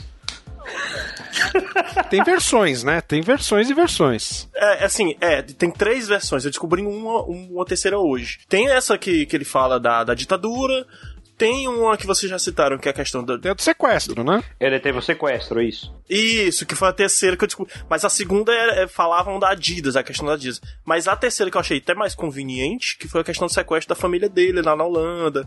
Ele quis ficar pra proteger o pessoal, ele decidiu ficar na Holanda. Mas é, são várias versões, mas a que ele confirmou, a última, a única que ele confirmou foi essa do sequestro. A família foi sequestrada e ele também, e teve, né? É, ficou traumatizado e tal, e teve que ficar na Europa. Ficou traumatizado. Caraca, eu não sabia dessa. Sim, sim. Se não me engano, estava no Barcelona, não estava? Hum, 78, não lembro. Sim, sim. Não sei se ele Barcelona. foi nos anos 80. Barcelona. Já tava, tava longe, né? Então, por isso que ele deve ter ido pra casa pra ficar junto com a família, né? Joan Cruyff e a misteriosa ausência da Copa do Mundo 1978. Lenda do futebol, nunca venceu uma Copa do Mundo, em grande parte porque, após perder a final de 1974 para a Alemanha, não quis jogar quatro anos mais tarde no Mundial da Argentina. A razão pela qual o holandês não se juntou aos companheiros de seleção para disputar a Copa de 1978 segue sendo uma incógnita para muita gente. Uma das hipóteses cogitadas na época foi um suposto conflito com a Federação Holandesa em relação à premiação. Outra teoria, que circula até hoje, é que não queria viajar à Argentina para protestar contra a ditadura de Videla. Mas a motivação não foi política, explicou o próprio Cruyff em entrevista ao jornal peruano Deporte Total. Não foi por isso. Se fosse por questões políticas, nunca teria jogado na Espanha durante a ditadura de Franco, afirmou. Eu anunciei minha aposentadoria da seleção em 1977. Cansei, tinha cumprido meu ciclo. Inventaram muitas histórias sobre isso, declarou ao jornal peruano. Os motivos foram muito mais pessoais, como revelou em 2008, 30 anos depois do fato, a Catalunha Rádio. Antes da Copa do Mundo, Cruyff e sua família foram vítimas de uma tentativa de sequestro em sua casa em Barcelona. Naquele momento veio alguém e colocou um rifle na minha cabeça. Eu estava amarrado, minha mulher também, junto com as crianças na chão da casa de Barcelona, lembrou o ex-jogador. Após esse trauma, meus filhos iam à escola com a polícia e a minha casa ficou sob vigilância por alguns meses. Chega um momento em que você fala basta. Há momentos em que há outros valores na vida, completou. Cruyff decidiu então não se afastar da família e não ficar várias semanas na Argentina para disputar a Copa do Mundo. Um ano depois, Cruyff, brigado com os dirigentes do Barcelona, foi jogar nos Estados Unidos, antes de voltar ao Ajax de Amsterdã, clube que o revelou. A única Copa do Mundo que Johan Cruyff disputou foi a de 1974 na ex-República Federal Alemã, onde a seleção holandesa terminou derrotada pela equipe local. Copa de 78 é uma Copa, assim, ela é muito contestada em muitos aspectos, né? Apesar do que o Brasil fala, eu não acho que o Brasil foi campeão moral, coisa nenhuma. Não jogou bola o suficiente para ser campeão. Ah, desculpa, né? É desculpa, aquela desculpa, né? Foi campeão moral. É assim, a Argentina mereceu o título, a gente vai discutir isso mais à frente. Vai. Agora, é muito, é muito estranho aquele 6 a 0 É. É uma coisa. É... Mas antes, de chegar lá, acho que. A gente chega lá, mas é um fato que tenho, a, a, para mim, a convicção de que se uma Copa naquela época fosse realizada aqui no Brasil, a gente teria a mesma história sendo contada, só que no Brasil. Bem, de- bem parecida a postura seria. Muito bem colocado, é isso mesmo. Foi uma ditadura tão, é, tão carnificina quanto lá, foi uma coisa opressora dos dois lados. Essa história de que a Argentina é, é, é o, é o bichinho feio da, da, da história, não, não é. Brasil sofria com ditadura. Chile sofria com ditadura, Argentina, a própria Argentina, né? Aham. Era, era um momento político aqui na América do Sul onde você tinha tanto que se falava, né? As ditaduras tropicais. Você não tem um- uma, uma separação clara entre o desporto e a política. O Brasil usou de uma forma muito covarde, eu até diria, essa história do ame ou deixo. Né? Na Copa de 82 isso já não era tão grande, mas pelo que se fala em 70, pelas histórias que meu pai conta, pelo que eu li por aí, em 70 foi uma coisa muito ufanista, até de certa forma xenófobo. A Argentina fez aquilo que contexto histórico se mostrou na época. Então crucificar a, a seleção, falar, olha, a Copa da Argentina foi uma bosta, por causa. Eu acho muito errado. É claro que é divertido cutucar o Sebes e o Catino, mas é um fato que. É, é um fato que a Argentina chegou à final lá com seus méritos, apesar do contestável 6 a 0 Mas aí é a história para daqui a pouco. Né? É, a gente pode conversar um pouco sobre o período histórico, né? Na, que estava acontecendo em 78 ali, a gente teve o primeiro bebê de proveta que nasceu na Inglaterra. Teve uma coisa muito importante foi a legalização do aborto na Itália, que é discutido até hoje no Brasil, né? Não tem ninguém. ninguém é, é, é, uma, é uma barreira. Primeiras vítimas da AIDS aconteceram naquele ano de 78, que ninguém sabia o que era AIDS, né? Era uma, era uma doença, uma doença foda que aparece. Ninguém em... sabia o que, que era e depois a gente descobriu que aparecia na foda. Né? Vocês falaram aí que a União Soviética é, ela acabou não, não, boicotando, né, por conta lá do Chile. N nessa época em que estava se definindo se a Argentina oferecia condições de segurança, houve um jogo amistoso entre a Argentina e a União Soviética lá, em, lá na Argentina. E foi um jogo estranho, porque tinha cerca de 8 mil torcedores no estádio, Caramba. 5 mil policiais. Caramba! União Soviética, né, velho? Tem, tem duas curiosidades com a União Soviética importantes. Na verdade, nesse, inclusive nessa época que começa, a União Soviética sempre foi um grande comprador de carne argentina. Então, era um cliente importante. Eu não podia falar mal dele. O problema era que havia toda essa tensão política, obviamente, alinhado aos Estados Unidos mas não se falava mal da União Soviética nesse sentido na política internacional. Por outro lado, é, o famoso DT, é, César Luiz Menotti, ele era membro do Partido Comunista e não foi tirado pelo Videla. E não foi pressionado nesse sentido político. E ao mesmo tempo, o Menotti dizem as acusações de alguma forma, né, que ele mesmo ele sabia do que estava acontecendo e meio que fechou os olhos porque via a oportunidade de ser campeão, né? Então, digamos que os dois tinham culpa no cartório, né? Mas aí um tentou separar o futebol da política e o outro tentou usar o futebol para a política, né? Acho que foi isso que aconteceu. Exatamente. Um acordo, digamos. Bom, Vamos falar um pouquinho dos grupos? Bora, tem que falar primeiro do mascote. É verdade, né? O Ranito, né? Ele Gautito. Gautito, perdão. Gautito. Eu, eu, lembro que o cartaz era, era, uma criança, né? Com um chapéu gaúcho preto, né? Ele a, segurando a bandeira da Argentina e escrito assim em letras garrafais Argentina 78, né? Eu tinha um desses. tu tinha desses? Eu tenho até hoje ele de borracha. O meu pai. O meu pai, né, é, o Catino falou um pedaço aí que ele era criança, meu pai já era adolescente. Eu lembro, eu falei, pô, pai, você foi na Copa? Ele falou, não, eu era pobre, ferrado, mas afinal eu tava lá fora, na, com a galera, lá na rua. lá fora. É, pô, imagina, né? E ele comprou, ele comprou. Enfim, também tem um problema muito sério, né? Porque a Argentina não estava preparada para transmissão a cores, né? E a Copa de 74 já tinha sido transmitida a cores, né? E aí, de novo, não faltou dinheiro para você fazer toda uma estrutura para que pudesse ouvir a transmissão da Copa. Mas pera aí, pera aí. Eu não sei se vocês já assistiram um vídeo do Memória Globo falando sobre a Copa de 78. E o Sérgio Noronha é um cronista, um jornalista. Vocês devem conhecer por aí. Ele disse que a Globo ajudou pra caramba a Copa da Argentina. E eles, eles puxam mérito pra Globo, pra eles, ó. Se não fosse pela gente, a Copa de 78 não teria sido tão transmitida ou, ou 80 ou 90% passada para as pessoas, cara. Que a Globo foi uma das grandes incentivadoras e que ajudou lá na parte técnica de transmissão, filmar, essas coisas tudo. Para a Copa do Mundo de, de 1978, se imaginou pela primeira vez uma grande cobertura. É, nós fomos, na época foi um recorde, nós fomos com 63 pessoas na equipe para montar a produção da cobertura da, da, Copa do Mundo, com equipes espalhadas em todas as sedes onde se disputava a Copa do Mundo. A primeira vez que a gente utilizou assim um período maior de, de satélite que a gente conseguiu, que a partir de 82, por exemplo, a gente já tinha um satélite exclusivo nosso. Está quase pronto o centro de TV que vai mostrar a Copa da Argentina para o mundo. É o ATV 78, o mais moderno da América Latina. Esse centro de TV que está recebendo agora os últimos retoques começou a ser construído em 76. O ATV 78 também cuidou da instalação de equipamentos para a transmissão da Copa nos estádios da capital e em Rosário, Mar del Plata, Córdoba e Mendoza. A Argentina só fez a Copa do Mundo porque a, televisão, TV Globo ajudou.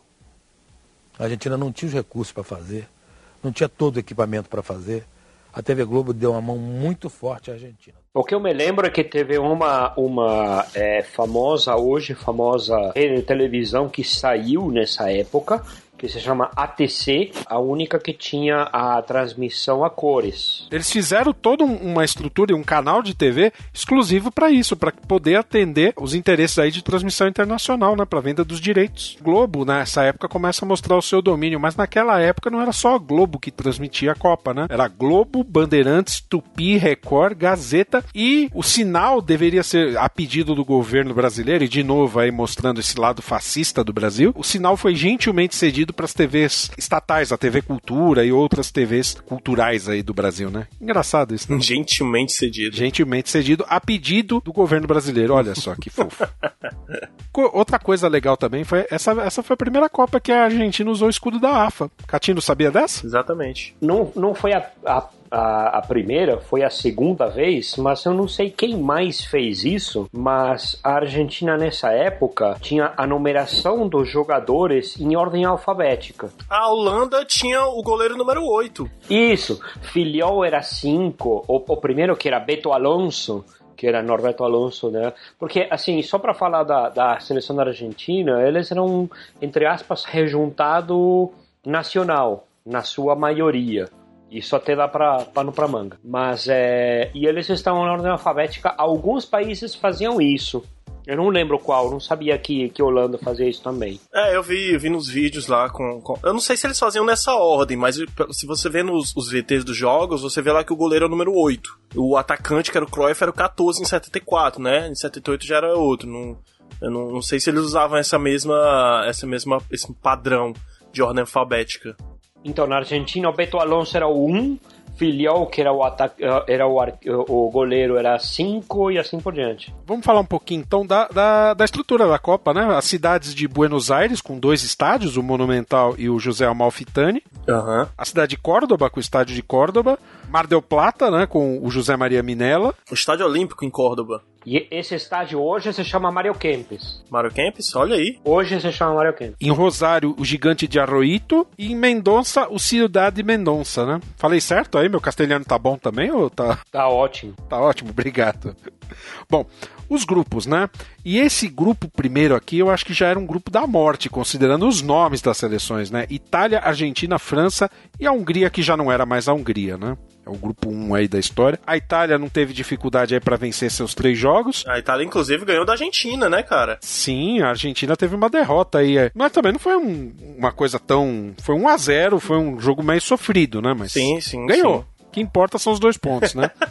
E, é. Gol do Betega. E aí a gente começa a, a- a- contar as coisas que talvez assim se- pesem desfavoravelmente a Argentina, né? A Argentina fez algumas coisas aí pra, não digo se beneficiar, mas que ele fez, ele propôs, ninguém falou nada, manteve. Então, a começar, por exemplo, do deslocamento. A Argentina foi o time que menos teve que viajar nessa Copa.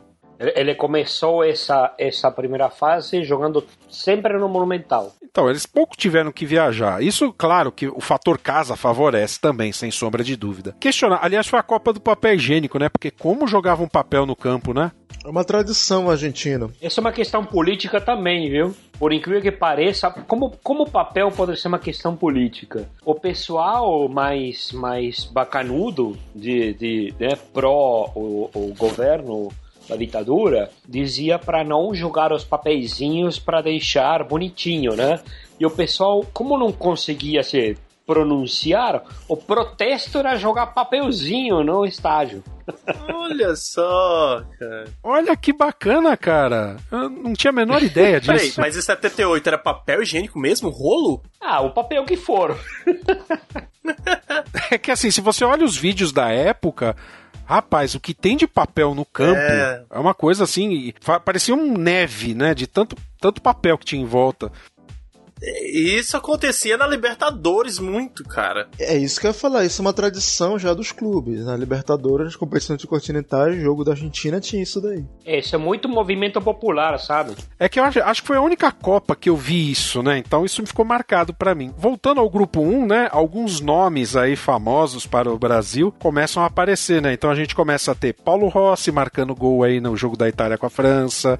A gente tem Passarella na Argentina. Fazendo gol Gabigol também, né? Platini. Platini. É, e eu ia falar, ó, o bicho é Platini, né? O Rocheteau também da França, Betega da Itália, tem uma galera aí que começa. A, a, os nomes começam a ficar conhecidos nossos, né? Bom, nesse grupo a Itália ficou em primeiro e a Argentina em segundo. França e Hungria se desclassificaram.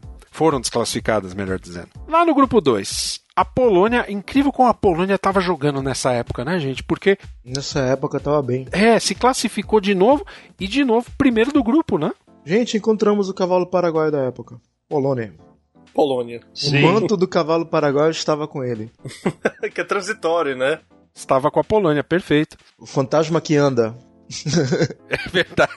Nesse grupo, a Polônia e a Alemanha, que foram os dois países classificados, a Tunísia e o México, né? Tunísia aí fazendo figuração, estreando aí em Copas, né? A Tunísia é o país africano em Copas, cara. Primeiro país. Agora, é engraçado como na época era uma briga de foice, né, para trazer esses países desses continentes na época menos tradicionais, né? Porque se olhava assim, as vagas era meia vaga, você tinha que disputar com a Ásia para conseguir é, se classificar. Era um terror isso daí. Olha, outro nome, né, que a gente tem aí nas Copas, né? Rumenig. Rumenig. Também aí fez história, né, em 82, 86. Grupo 3, o grupo do Brasil. E de novo, o Brasil não fazendo tão bonito assim, né? Porque tinha Áustria, Brasil, Espanha e Suécia. É, a, Sué a Suécia fraquinha na época. Aliás, uma piada ótima, né? Duas coisas que você pode ter certeza sobre a Suécia, né? Que vai ter, vai ter muito frio uhum. e vai ter um jogador chamado Anderson, né?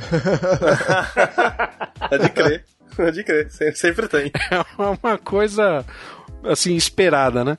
Bom, nesse grupo o Brasil ganhou uma vez só e empatou duas. Já a Áustria ganhou duas e perdeu uma, e foi a primeira do grupo, né? A Áustria estava voltando aos bons tempos ou foi um, uma sorte? Ou o Brasil não fez a lição de casa? Um sopro aí, sopro de, de conveniência. Brasil, Brasil que. Ah, tá. O, o tipo zebra.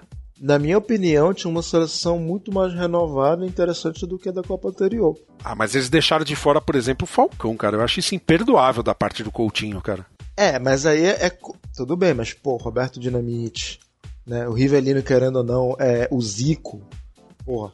Reinaldo, Reinaldo Nelinho. Tinha uma geração interessante, cara. Reinaldo que foi o artilheiro do Brasileirão em 77, né, cara? Um, do, que, um recorde que demoraram a bater. É, cara. Tinha jogadores bons. Cerezo, Toninho Cerezo não tava também? Toninho Cerezo. Toninho Cerezo, o Toninho Cerezo acho que jogou contra, não lembro qual foi o país, e disseram que ele teve medo. Acho que foi contra a Holanda ou foi contra a Argentina, foi com a Holanda. E disse que ele teve medo, cara, de jogar. Ele ficou puto. Era o dia 3 de junho. Depois do Brasil ter perdido boas chances, a Suécia contra-ataca e Lena Pilasso lança Silberg. A bola passa entre as pernas de Cerezo, sobrando para Silberg, que chuta sem defesa para Leão. 36 minutos, primeiro tempo. 1 a 0 Suécia. Aos 45 minutos do primeiro tempo, Cerezo cruza da direita para a esquerda. Reinaldo recebe, mesmo marcado por Roy Anderson, livra-se do zagueiro sueco e empata o jogo. Brasil 1, Suécia 1. Esse é o segundo jogo do Brasil contra a Espanha e que terminou 0 a 0. Esse foi o momento de maior perigo para a seleção da Espanha. Uma bola cabeceada pelo seu próprio zagueiro e que tocou na trave. Até o terceiro jogo contra a Áustria, o Brasil não havia se apresentado bem. Era lento, apático e não se encontrava. Neste jogo entrou o Roberto, que acabou decidindo a partida. Vencemos e continuamos um time que não mostrava as virtudes que todos os brasileiros esperavam dele. É, o Brasil, o Brasil já contava, ó, Leão era o, era o capitão e o goleiro, né? Aí tínhamos Toninho, Oscar, o, é o Oscar lateral, Amaral, Toninho Cerezo, Edinho, Zé Sérgio, Zico, Reinaldo, Rivelino, Dirceu, Carlos, Nelinho, Abel, Polozzi, Rodrigues Neto, Batista, Gil, Jorge Mendonça, Roberto Dinamite, Chicão e de novo Valdir Pérez. E o Coutinho, treinador. Coutinho, aliás, teve uma, uma, uma passagem muito questionada né, no, na, na, no Brasil, né? Agora, quem de 70 até 94 não foi questionado no cargo, né, cara? Todo mundo. Era, era o cargo da fogueira. Né? Ninguém queria pegar isso daí, velho. Tá doido. Quem? É. Eu te digo, hum. Tele Santana. Ah. É, é, pode crer, não é questionado não. Mas peraí, aí, aí a gente entra em outra polêmica que vai para o próximo episódio, 82, que tem. É, um, Tele Santana é um assunto que divide, é, é tipo como tá hoje em dia, direita e esquerda. Tem gente que ama e tem gente que Ah, odeia. não sei não, Sebes. O, o Tele, o Tele ele foi em berço de ouro pra, pra Copa de 82, cara. É Não assunto foi? pro próximo, mas. É, assunto pro próximo, mas beleza, vamos lá. Ele, ele foi em berço de ouro. Mas enfim, o Coutinho ele foi muito questionado na época pelos seus métodos de treinamento, né? Eles diziam que era um técnico que falava muito, mas agia pouco, né? Fala, Fala, fala muito. Fala muito. Mas o, é, o Tite até fala muito, mas faz muito também, né? Grupo 4, que foi o. Isso é também questionável, né? Peru, Países Baixos, Escócia e Irã. Países, Países Baixos. Holanda. Holanda. Tá bom, Holanda, o- ne- seleção neerlandesa. Seleção. Ó, o Peru É jogando a muito, seleção hein? de todos os tempos do Peru. Então, aí eu quero que vocês me expliquem. O Peru foi a fez a melhor campanha da primeira fase. Cobijas. Que aconteceu. Cobijas na Isso. frente. Sabe? Porque o Peru ganhou dois jogos e empatou um. O empate Uhum. foi com a Holanda, que foi o vice-campeão da história. Aí me explica. Eu quero entender o que, que essa seleção peruana não teve, que não, não segurou a Argentina, porque eu não, não me conformo com isso, cara. Cara, você quer que a gente explique o que é o futebol, porque o futebol é isso mesmo. Não, mas é, mas, mas é. Não necessariamente que ganha de A vai ganhar de B porque B perdeu de C. Não existe isso. Ah, mas 6 a 0 demais pra mim. Bom, seja como for, Peru e Holanda se classificaram, né? Engraçado que a, a- a Holanda se classificou só com três pontinhos, né? Porque ganhou uma vitória, patou uma e, e perdeu outra, né? Três pontinhos. Convenhamos que o grupo Escócia e Irã não era um. pff, né? O Peru, tá, querendo ou não, estava jogando, entre aspas, em casa, porque é América Latina e tinha uma geração boa. E Holanda, ó, última vice-campeã, ainda estava na crista colhendo os frutos do que era o futebol total quatro anos atrás. Então, é, é meio que. não, sim, mas era meio que. que, porra, que, que, que razoável eles, eles dois estarem passando. Não tem nenhuma surpresa aí. Não, não, não, não digo isso. Só, só, só acho que o, o- a Holanda, nessa primeira fase, foi um pouco abaixo do esperado, né? E eu, eu acho que a Escócia não jogava tudo isso pra ganhar, por exemplo, do, da Holanda, né? Mas, de novo, aí entra de novo no seu argumento, né? É o futebol, é querer tentar entender o futebol, né? E no final das, e no final das contas, quem passou? Porra, quem passou, porra? Quem passou? Só falava. Peru e Países Baixos. Os Países Baixos passaram. Países Baixos passaram, né? É, Passaram. eu, eu tenho, eu tenho uma teoria aí, Ricardo. Diga, Catino.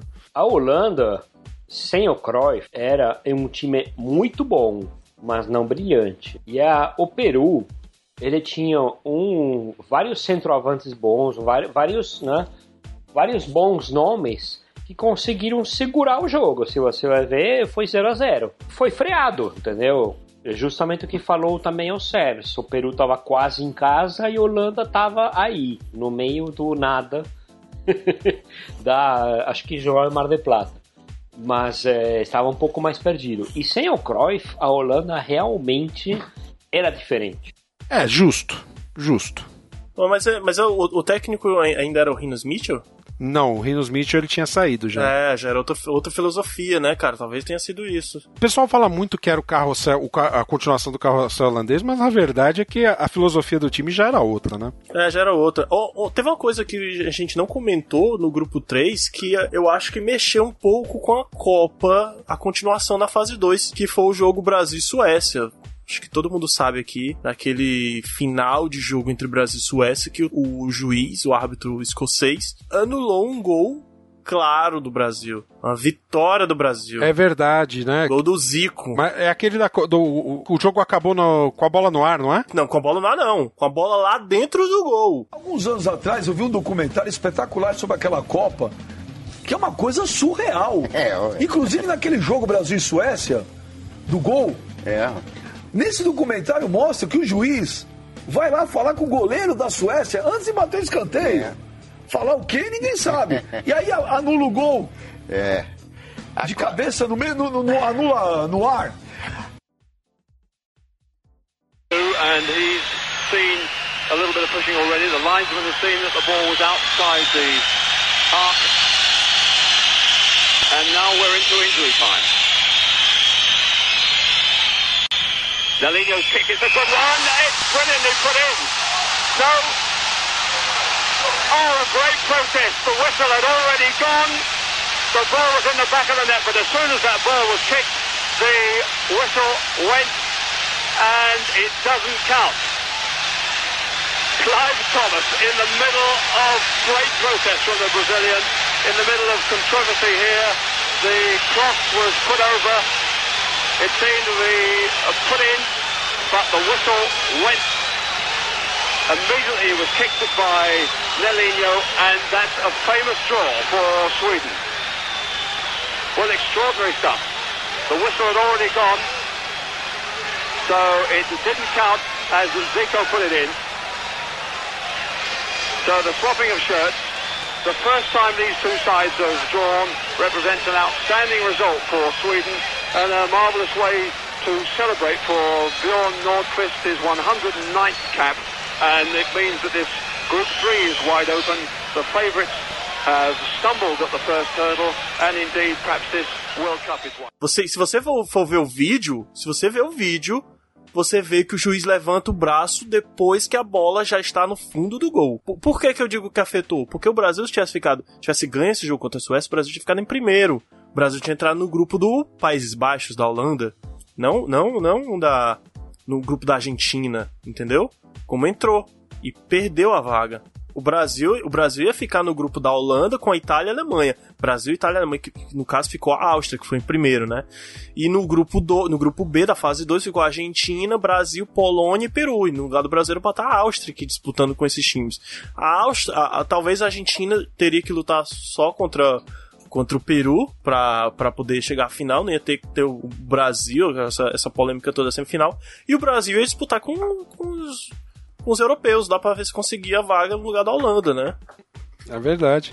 Bom, o fato é que essa, esses resultados levaram um chaveamento que, se você olha o grupo A e o grupo B, é engraçado, dá quase um Europa versus América do Sul, né? A Polônia de, de prometida lá no grupo B, né? Porque nós temos aí Holanda, Itália, Alemanha e Áustria no grupo A, e temos a Argentina, Brasil, Polônia e Peru no grupo B, né? O grupo A acho que não teve tanta, tanta polêmica, né? A, a Holanda passou bem pelos seus pelos seus adversários, né? Ganhou da Itália, ganhou, ganhou de todos, na verdade, né? Ganhou da Áustria, inclusive, 5x1 aí. Da... Empatou, empatou com. Com quem que foi o empate da Holanda? Holanda? Com a Alemanha. Com a Alemanha. Com a Alemanha. Aí tava, ainda tava o Heisenbreak, né? Que era resquício da Copa de 74 ainda, fazendo gol. Na, no grupo do no grupo A, o Paulo Rossi fez gol também contra a Áustria, foi o gol da, da vitória. E isso levou a Holanda, né? Pra, pra, pra classificação pra final, né? E a Alemanha, curiosamente, acho que foi uma Copa que a Alemanha teve o pior desempenho, né? Porque não chegou, né? Nos quatro primeiros, né? Não chegou. Não foi o time de chegada. Acostumado a chegar. Mas assim, Felipe, sobre o teu argumento lá que tu tava falando, que tava escutando, realmente é estranho. Mas aí você me pergunta: bom, ela caiu no grupo da Argentina. Brasil teve a chance de tirar a Argentina. E não tirou. Agora não podemos mais fazer jogo de ponto. Não tem segundo e primeiro. Tem é vencer a chave e sair para disputar o título. Tentando a jogada individual, Jorge Mendonça foi derrubado pelo quarto zagueiro Velasquez. Falta para a seleção brasileira cobrar pela meia direita do seu campo de ataque. Toninho ajeitou com muita vontade. Lá vai para a bola, Dirceu, pé esquerdo por cobertura. O Carnaval da Vitória no Rio começou depois do primeiro gol e só vai acabar quando o torcedor ficar cansado. Quando houve aquela marmelada e a Argentina comprou jogadores do Peru e conseguiu os gols. Primeiro mudaram o horário do jogo do Brasil. O Brasil jogar antes para a Argentina ficar sabendo quantos gols precisava fazer. Então a Argentina precisava, o Brasil ganhou 3 a 1. A Argentina precisava, precisava fazer quatro gols no Peru. E o Peru era um grande time. Não era time de chegar e fazer quatro gols. Pior que ela fez. Foi realizado no dia 21, 6 a 0 sobre o Peru, liquidando o Brasil no saldo de gols. Então eu fui com o cinegrafista, nós tínhamos a roupa toda igual, entrevistar o general eh, Rafael Videla, que era o todo-poderoso da época da ditadura militar. Eu pulei a cabine de, de, de, de honra, lá onde estava o general. Quando eles me prenderam, eu gritei para ele: General, nós somos da televisão do Brasil, queremos falar com o senhor. E ele fez sinal com a cabeça, eles me soltaram e eu entrei. Ainda parei para dar o branco, ajustar as cores, tudo, e depois perguntei a ele se aquilo não era, aquele resultado não tinha sido falso. Bueno, hoy es recíproco. Creo que ambos equipos, tanto el brasilero como el nuestro, han dado una excelente demostración de fútbol. Yo estoy muy contento, por cierto, con el triunfo nuestro que nos permite, con muchas esperanzas, acercarnos al domingo final. Com o futebol que jogou a Argentina contra o Peru, o senhor acredita que dá para ganhar também da Holanda? Es nuestra esperanza, nuestro deseo, porque creo que por sobre todo acá en este- destacar en este equipo los deseos de ganar.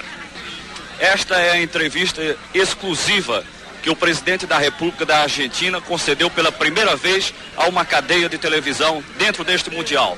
Rosário, Copa 78. Foi a única entrevista que ele deu durante toda a Copa do Mundo. E só deu porque a Argentina tinha ganho, senão ele não daria. E a torcida argentina, ao invés de comemorar o título, começou a hostilizar a seleção brasileira. Cantando uma música que eu não posso cantar aqui porque tem um palavrão. O La Crônica afirma: o futebol do Peru era como um velho disco de 45 rotações. O da Argentina, um long play de música moderna. Agora o noticiário direto da Argentina.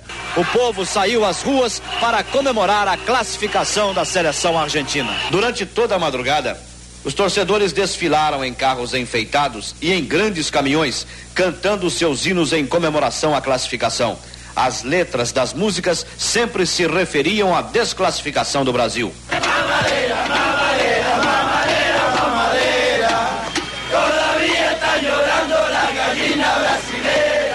Se você parte desse ponto dizendo, ah, talvez se o Brasil se, se, se, se no futebol infelizmente não existe. Se por acaso, se o Brasil fosse lá para o grupo da, da Europa, nada garante que ele fosse ganhar o grupo, que ele fosse, né, que ele ia cruzar com seleções de peso. O próprio, próprio Holanda, a Itália, a Itália que sempre foi pedra no sapato do Brasil, há de se dizer, e a Alemanha, que querendo ou não é a Alemanha. Então, vamos lá, ele caiu no grupo sul-americano, digamos assim, grupo B, e teve a partida emblemática que a gente vai falar daqui a pouco, que é o Brasil e Argentina. Lá em Rosário, que foi 0 a 0 e foi um jogo pra cair lá, cara. Porrada. Assim, Não sei se vocês chegaram a ver o VT desse jogo. Podia ser 3 a 3 né? Exato. Podia ser 2 a 2 3 a 3 porque foi bem disputado. Então vamos lá, vamos dizer que o Brasil foi garfado para não cair no grupo dos europeus, que, sei lá, numa análise maluca seria mais fácil para ele, que eu também acho que não é. Mas vamos dizer, caiu num grupo sul-americano com os donos da casa, que também não é fácil. Pô, beleza, você tem um time tão bom, e eu acredito que o time do Brasil, perante o time dessa Argentina, não era superior, era no máximo igual,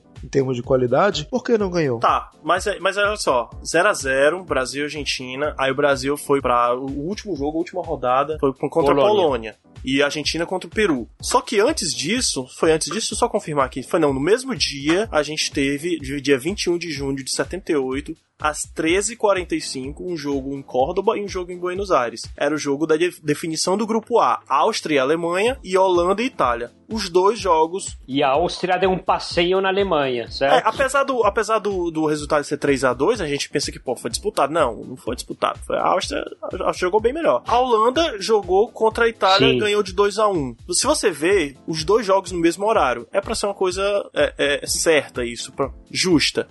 Quando você olha pro grupo do Brasil, eu não entendo por que, que o Brasil jogou às 16h45 e a, a Argentina jogou às 19h15, ou seja, depois do jogo do Brasil. Desculpa te cortar, Felipe, mas é, é aquilo que eu falei há pouco tempo atrás. A Argentina propôs várias coisas que ninguém questionou. E uma das coisas que foram propostas foi justamente a Argentina sempre jogar às 7 horas da noite. Minha contestação é essa, por que, que o Brasil não jogou no mesmo horário que a Argentina? Para os dois não ficarem sabendo do resultado do outro é, depois, muito depois. Ah, vamos jogar sabendo do resultado do outro time, então a gente tem que fazer tantos gols. Não, vai jogando aí e vê o que acontece, cara. Não, e não foi bem assim. Foi manipulado o horário. Eu concordo com você, mas eu acho que o Brasil não foi. O Brasil não foi desclassificado por o fato do Peru ter perdido. Apesar, de novo, eu acho mu- muito estranho o Peru ter feito aquela bela campanha e de repente desapareceu na segunda fase. Agora, o Brasil perdeu, dele não, ganha- não conquistou o direito de ser finalista no momento que empatou em 0 a 0 com a Argentina. Que já que era tão parelho, eram times é, equivalentes, deveria ter ganho. E já que não ganhou, Aí teve que depender de resultado. E aí, na dependência de resultado, lamento muito, a Argentina enfiou 6 a 0 no Peru.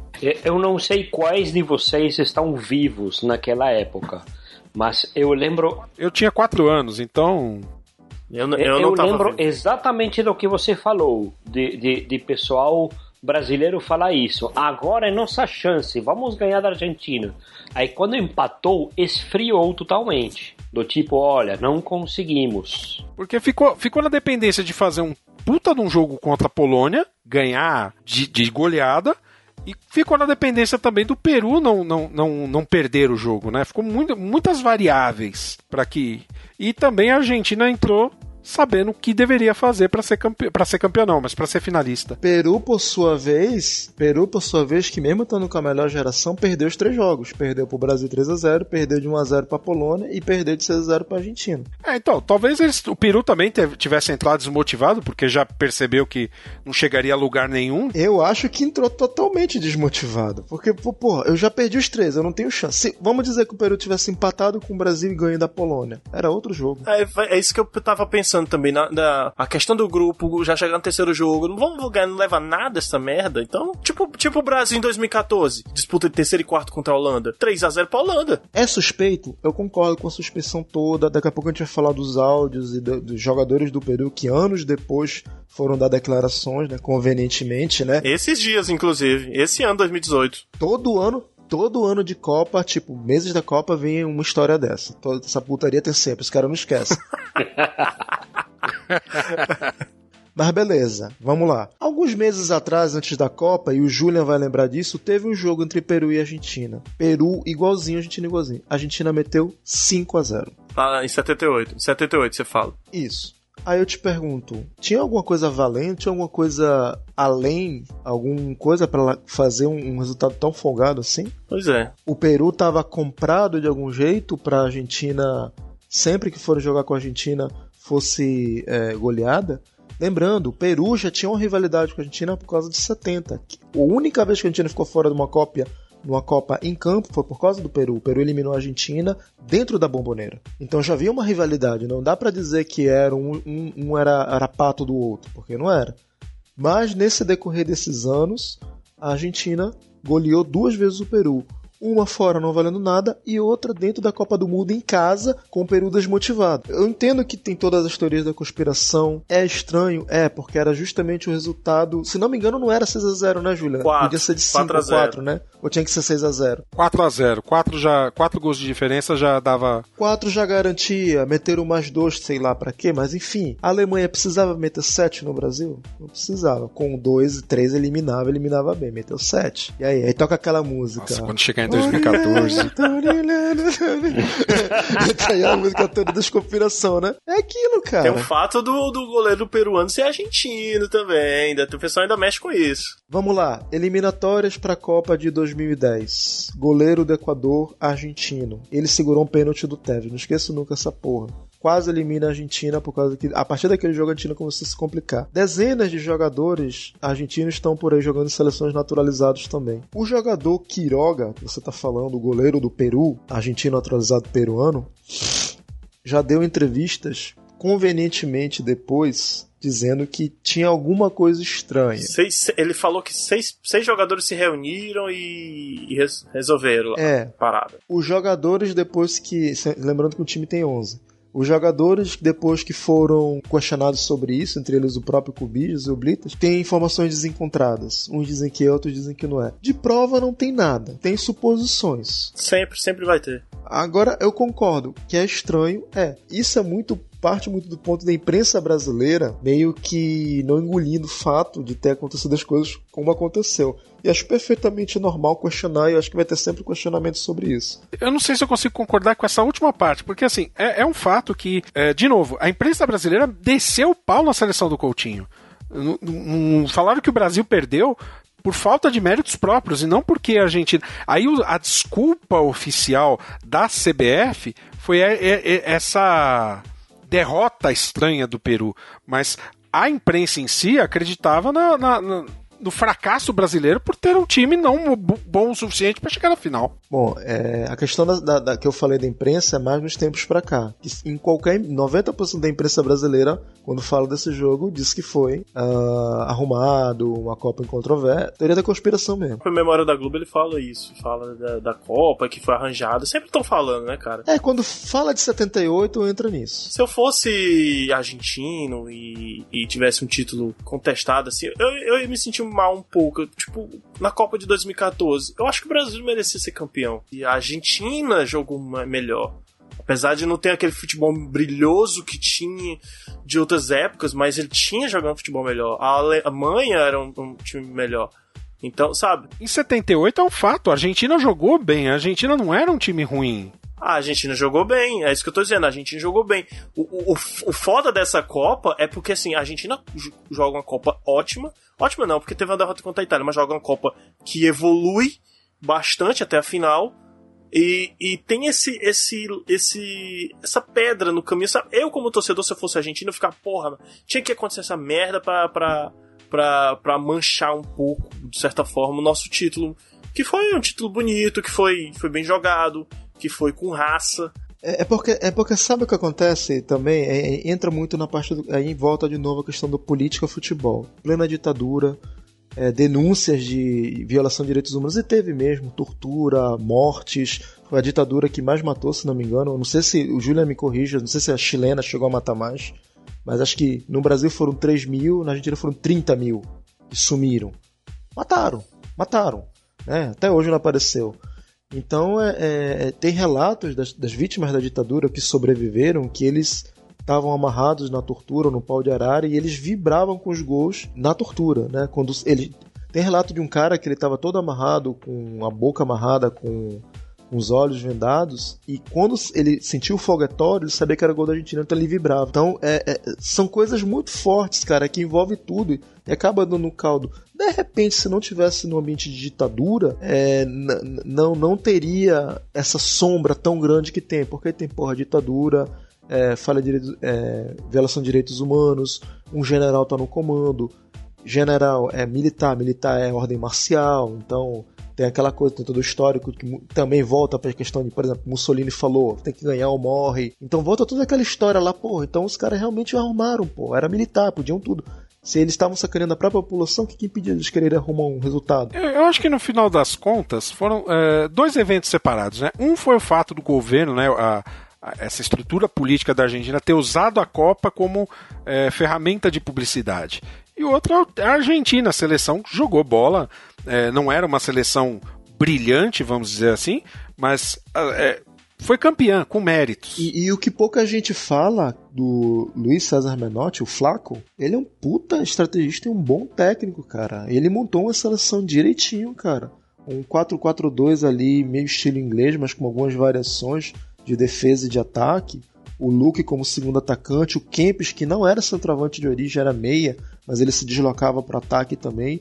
Eram formações interessantes, cara. Tanto é que o Kempis terminou como artilheiro dessa Copa e depois foi brilhar na Europa. E aí o fato é que com essa. O, o Catino não quer colocar alguma coisa, não? O Catino eu achei tão quietinho. Ah, o Catino tá meio calado. Eu, eu tava esperando um pouco vocês falarem para para eu colocar alguns pontos. Vai lacrar, vai lacrar agora, ele vai lacrar. Vamos lacrar. Ah, Catina. Bom, o primeiro ponto é que eu vejo que é, houve será uma pressão para os jogadores argentinos para que conseguissem resolver na, é, na pressão de um fuzil na nuca. Eu tenho certeza disso. Então houve uma pressão violenta no momento em que tem um empate com o Brasil para resolver e conseguir ir para a próxima fase. Isso para mim é claro. Houve uma mala. Teve um décimo, teve um décimo terceiro jogador então.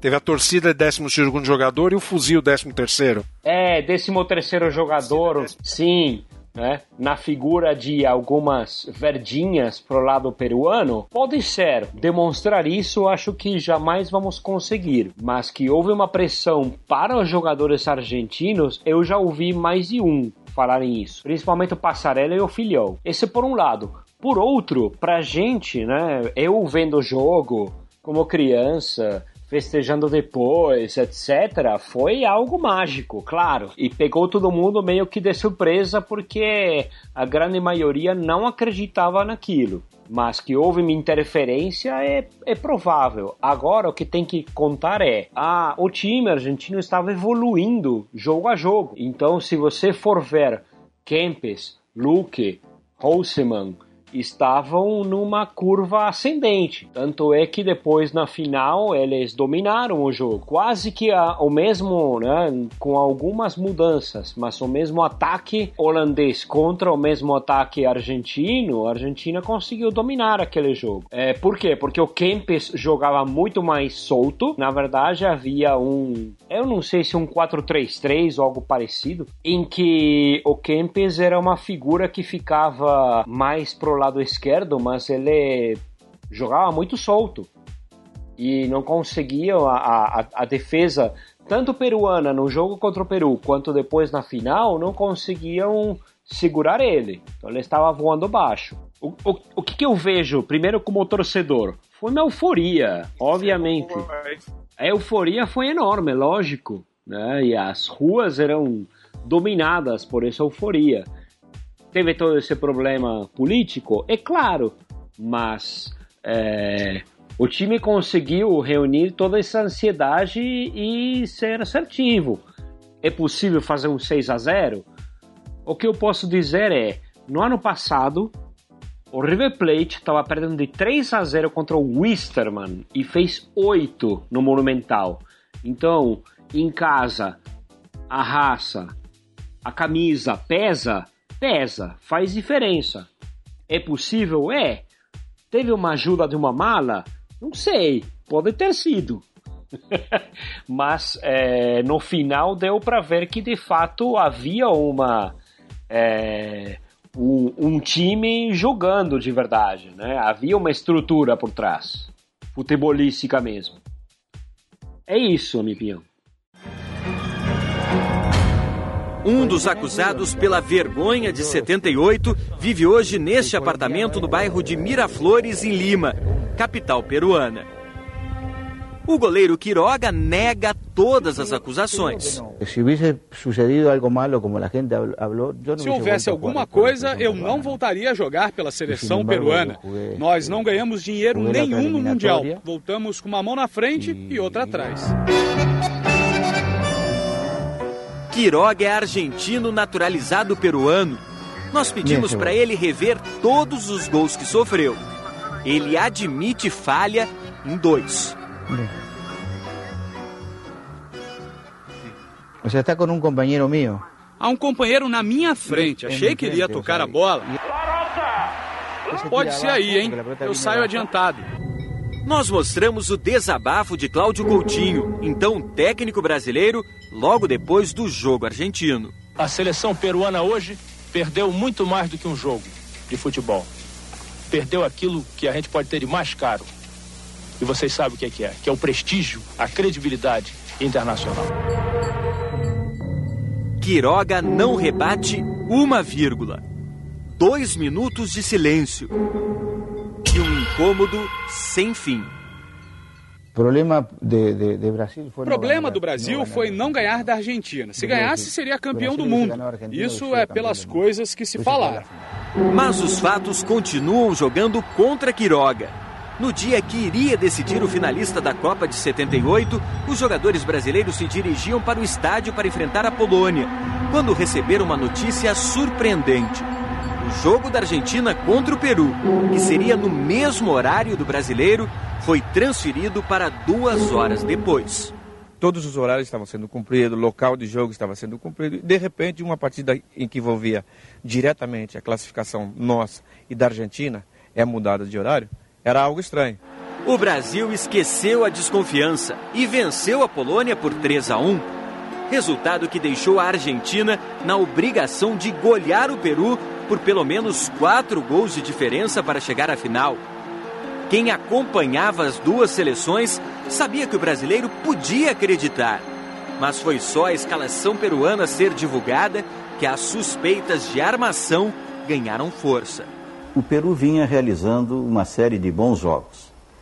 Já antes do início da partida, de Rosário, causou estranheza o fato do técnico do Peru proceder cinco alterações na equipe.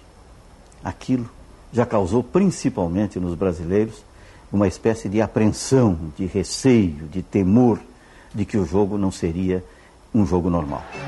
E foi só a bola rolar que as esperanças brasileiras foram diminuindo tão rapidamente quanto os gols argentinos iam saindo. 20 minutos do segundo tempo e o Peru já perdia por 6 a 0. A Argentina entrou em campo disposta a vencer um time peruano que durante todo o tempo jamais deu a impressão que queria brigar por alguma coisa. O jornalista argentino notou um jogo fácil, mas nada de anormal. Isso até rever a partida pela TV. Todo o que se dijo depois, passado o tempo. Depois de ouvir o que as pessoas falavam e rever o jogo, tive que admitir que fui um ingênuo. Tive que assumir como um ingênuo. Quando a estranha partida terminou, pela segunda vez os argentinos chegavam a uma final de Copa do Mundo. Só que desta vez o adversário não seria o Uruguai, como em 1930, seria a Holanda. A explosão de alegria do estádio de Rosário pôde ser ouvida em toda a Argentina. Mas nada abafou a suspeita da armação. É vergonhoso. Futebol, porque uma coisa não, não, tem nada a ver com a outra, né? Futebol é um negócio que você ganha lá dentro do campo. Então essas políticas, então ligação com política, tráfico, isso aí, isso aí, aí para mim é uma vergonha para o futebol. É um título até que tem de ser apagado. Acho que o próprio argentino, sabendo disso, acho que acho que não tem prazer, né, de, de lembrar 78, né? A vezes me molesta às vezes me chateiam que se lembrem de mim não por ser um bom goleiro, mas por essa partida do Peru. Sempre vai existir um torcedor fanático que vai gritar o pior, que vai dizer vendido. O jogo final foi limpo e digno de uma Copa do Mundo. A vitória em cima da Holanda de Rezenbrink por 3 a 1 foi inesquecível para o torcedor argentino. Este gol do craque Kempis resume bem o que foi aquela seleção. Uma mescla de talento e muita vontade. Um time forte, sem dúvida alguma. Daniel Passarella levantou a taça de campeão. O Brasil ficou em terceiro, mas 30 anos depois, o jogo mais lembrado, mais falado do Mundial de 78 continua sendo aquele contra o Peru. O jogo mais polêmico da história das Copas.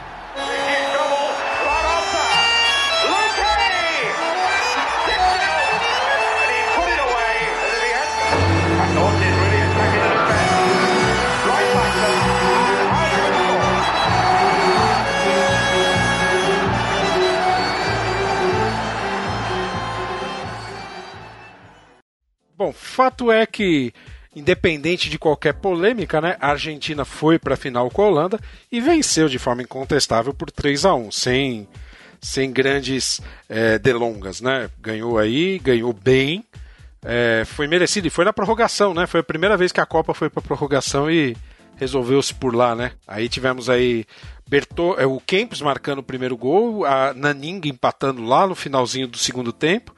E depois o, o o Kempis fazendo o segundo gol e o Bertoni fechando em 3 a 1 O, o Kempis que fazendo o juiz alcunha matador.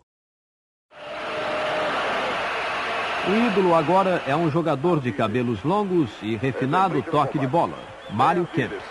Luke, Kempis,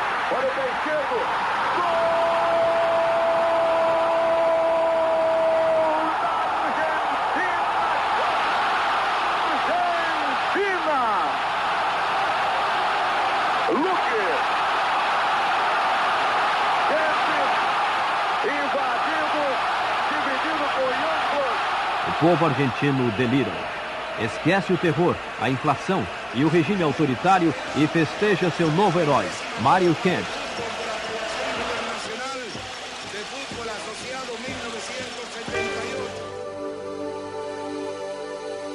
Ao Brasil restou, restou o consolo de ter vencido a Itália, né? Na decisão do terceiro lugar, por 2 a 1 um, gols do Nelinho e do Dirceu, e de virada, né? Por, é, mas eu, eu contesto muito essa história de campeão moral. Ganhou, quem merecia, quem jogou mais. E nesse caso, é, é, bairrismos à parte, a Argentina jogou mais e mereceu. Sim, e o Brasil até hoje tem a história das medalhas, né? Que não recebeu medalha de porque lugar. o pessoal de 70 recebeu os Fusca, né? Porque eles queriam receber alguma coisa. Não sei por quê. Roubaram tudo. Bom, fechando aí, fechando aí os números da Copa, né? O Kempis foi o artilheiro aí com seis gols, né? Uma menção honrosa aí ao Teófilo Cubirras, né? Do Peru, que fez cinco, né? É, e o Roberto Dinamite, que fez três, né? É, o Brasil de novo aí com poucos marcadores, apesar de alguns gols, poucos marcadores, né? Copa como, como um todo teve aí Bra é, Argentina em campeão, Holanda vice, Brasil em terceiro, Itália em quarto. Foram marcados 102 gols. 38 jogos novamente e um público menor que a Copa da Alemanha, somente aí 1 milhão 545 mil aproximadamente. Público um pouquinho menor, né? Mas a Copa se consagrou aí a Argentina como nova campeã. Primeiro título, primeiro título. Merecidamente. Uma coisa que a gente não comentou, né? O fato do Maradona não ter ido para essa Copa. Ainda não era para ser ele, né? O Maradona era muito novinho. Se não me engano, ele tinha 18, 19 anos, se não me engano. É, é mais cedo. Pelé, Pelé, também era novinho em 58, gente. Eu acho que Maradona merecia estar nessa seleção. É, mas aí entra na conta do, do técnico, do Menotti. É, a restrição do é, Menotti. O Menotti assumiu, assumiu, mas ganhou, né? É, ganhou, Essa aqui. Ele, ele, apostou, assim, havia uma pressão muito grande pro Maradona entrar jogar, e o Menotti bancou, não vou levar, meio o melhor estilo Dunga 2010. Não vou levar o Neymar. O moleque tá arrebentando o campeonato nacional. Não vou levar. Só que ele conseguiu ser campeão. Dunga. Né? Enfim, aconteceu, né? E, é, e assim, por fim, né, fazer a menção que o Kempis ele ganhou tanto a bola de ouro como chuteira de ouro dessa, dessa Copa, né? O premiagem foi pro Filiol, goleiro. O fair play da FIFA foi para a Argentina e o jogador revelação foi o Cabrini da Itália. A seleção do, da Copa foi o Fidjol no gol, Bert Vogts, Rudi Kroll Passarelli e Tarantini na defesa, Dirceu, Cubilhas e Rezenbrink na meia, e como atacantes aí o Betega, Rossi e o Kempis. Paulo Rossi, que seria o nosso carrasco, Quatro né? anos depois 82. seria é, a seleção. Mas isso é história pro próximo. Isso aí. Alguma coisa que vocês queiram acrescentar? É, dois destaques da Argentina, Mário Kempes e Daniel Passarella. Né? E além do próprio Pato Filial, que foi até então o melhor goleiro de todos os tempos da Argentina, embora tem gente que acha que não, mas eu considero ele o melhor goleiro. Kempis, cara, que até, que até hoje eu não vi jogador de ataque. Não tô, tô tirando o Maradona, que Maradona para mim é meia. Mas o jogador de ataque né, atacante mesmo mais efetivo na Argentina para mim sempre foi o Kempis, até mais do que Gabriel Batistuta. Que na minha opinião o Kempis era muito, muito, muito melhor do que o Batistuta. Mas isso é outro papo. tá bom. Então, a é gente chega lá. O Kempes foi o único jogador que estava jogando fora, estava jogando no, no Valência, e foi o único jogador que, que era de fora. E isso é, fez com que o Carrascosa saísse do time, que era meio um líder assim do time na época. É, mas o, o resto era metade Huracan, metade Boca, metade River, né? E acho que isso encerra o papo de hoje, né? Estamos avançando, né? A próxima Copa eu já entro naquelas Copas em que eu me lembro de ver os jogos, né? Que é 82 e depois 86. Mas aí esse papo vai acontecer lá no Papo Canela. Catino, obrigado pela sua presença, obrigado por participar. Espero você para outras outras gravações. Meninos, muito obrigado. É, agradecer Felipe, Sebs, agradeço a você que nos ouviu até agora. Esse aqui vai ser um podcast, vai ficar grande, né? Vamos ver, vamos caprichar na mágica da edição para deixar aí o papo bem, bem fluido e bem bacana. A gente se vê no próximo episódio, gente. Muito obrigado pela atenção, muito obrigado pela sua audiência. Um grande abraço a todos e tchau. Obrigado pelo convite, tchau. Tchau, valeu. Até mais.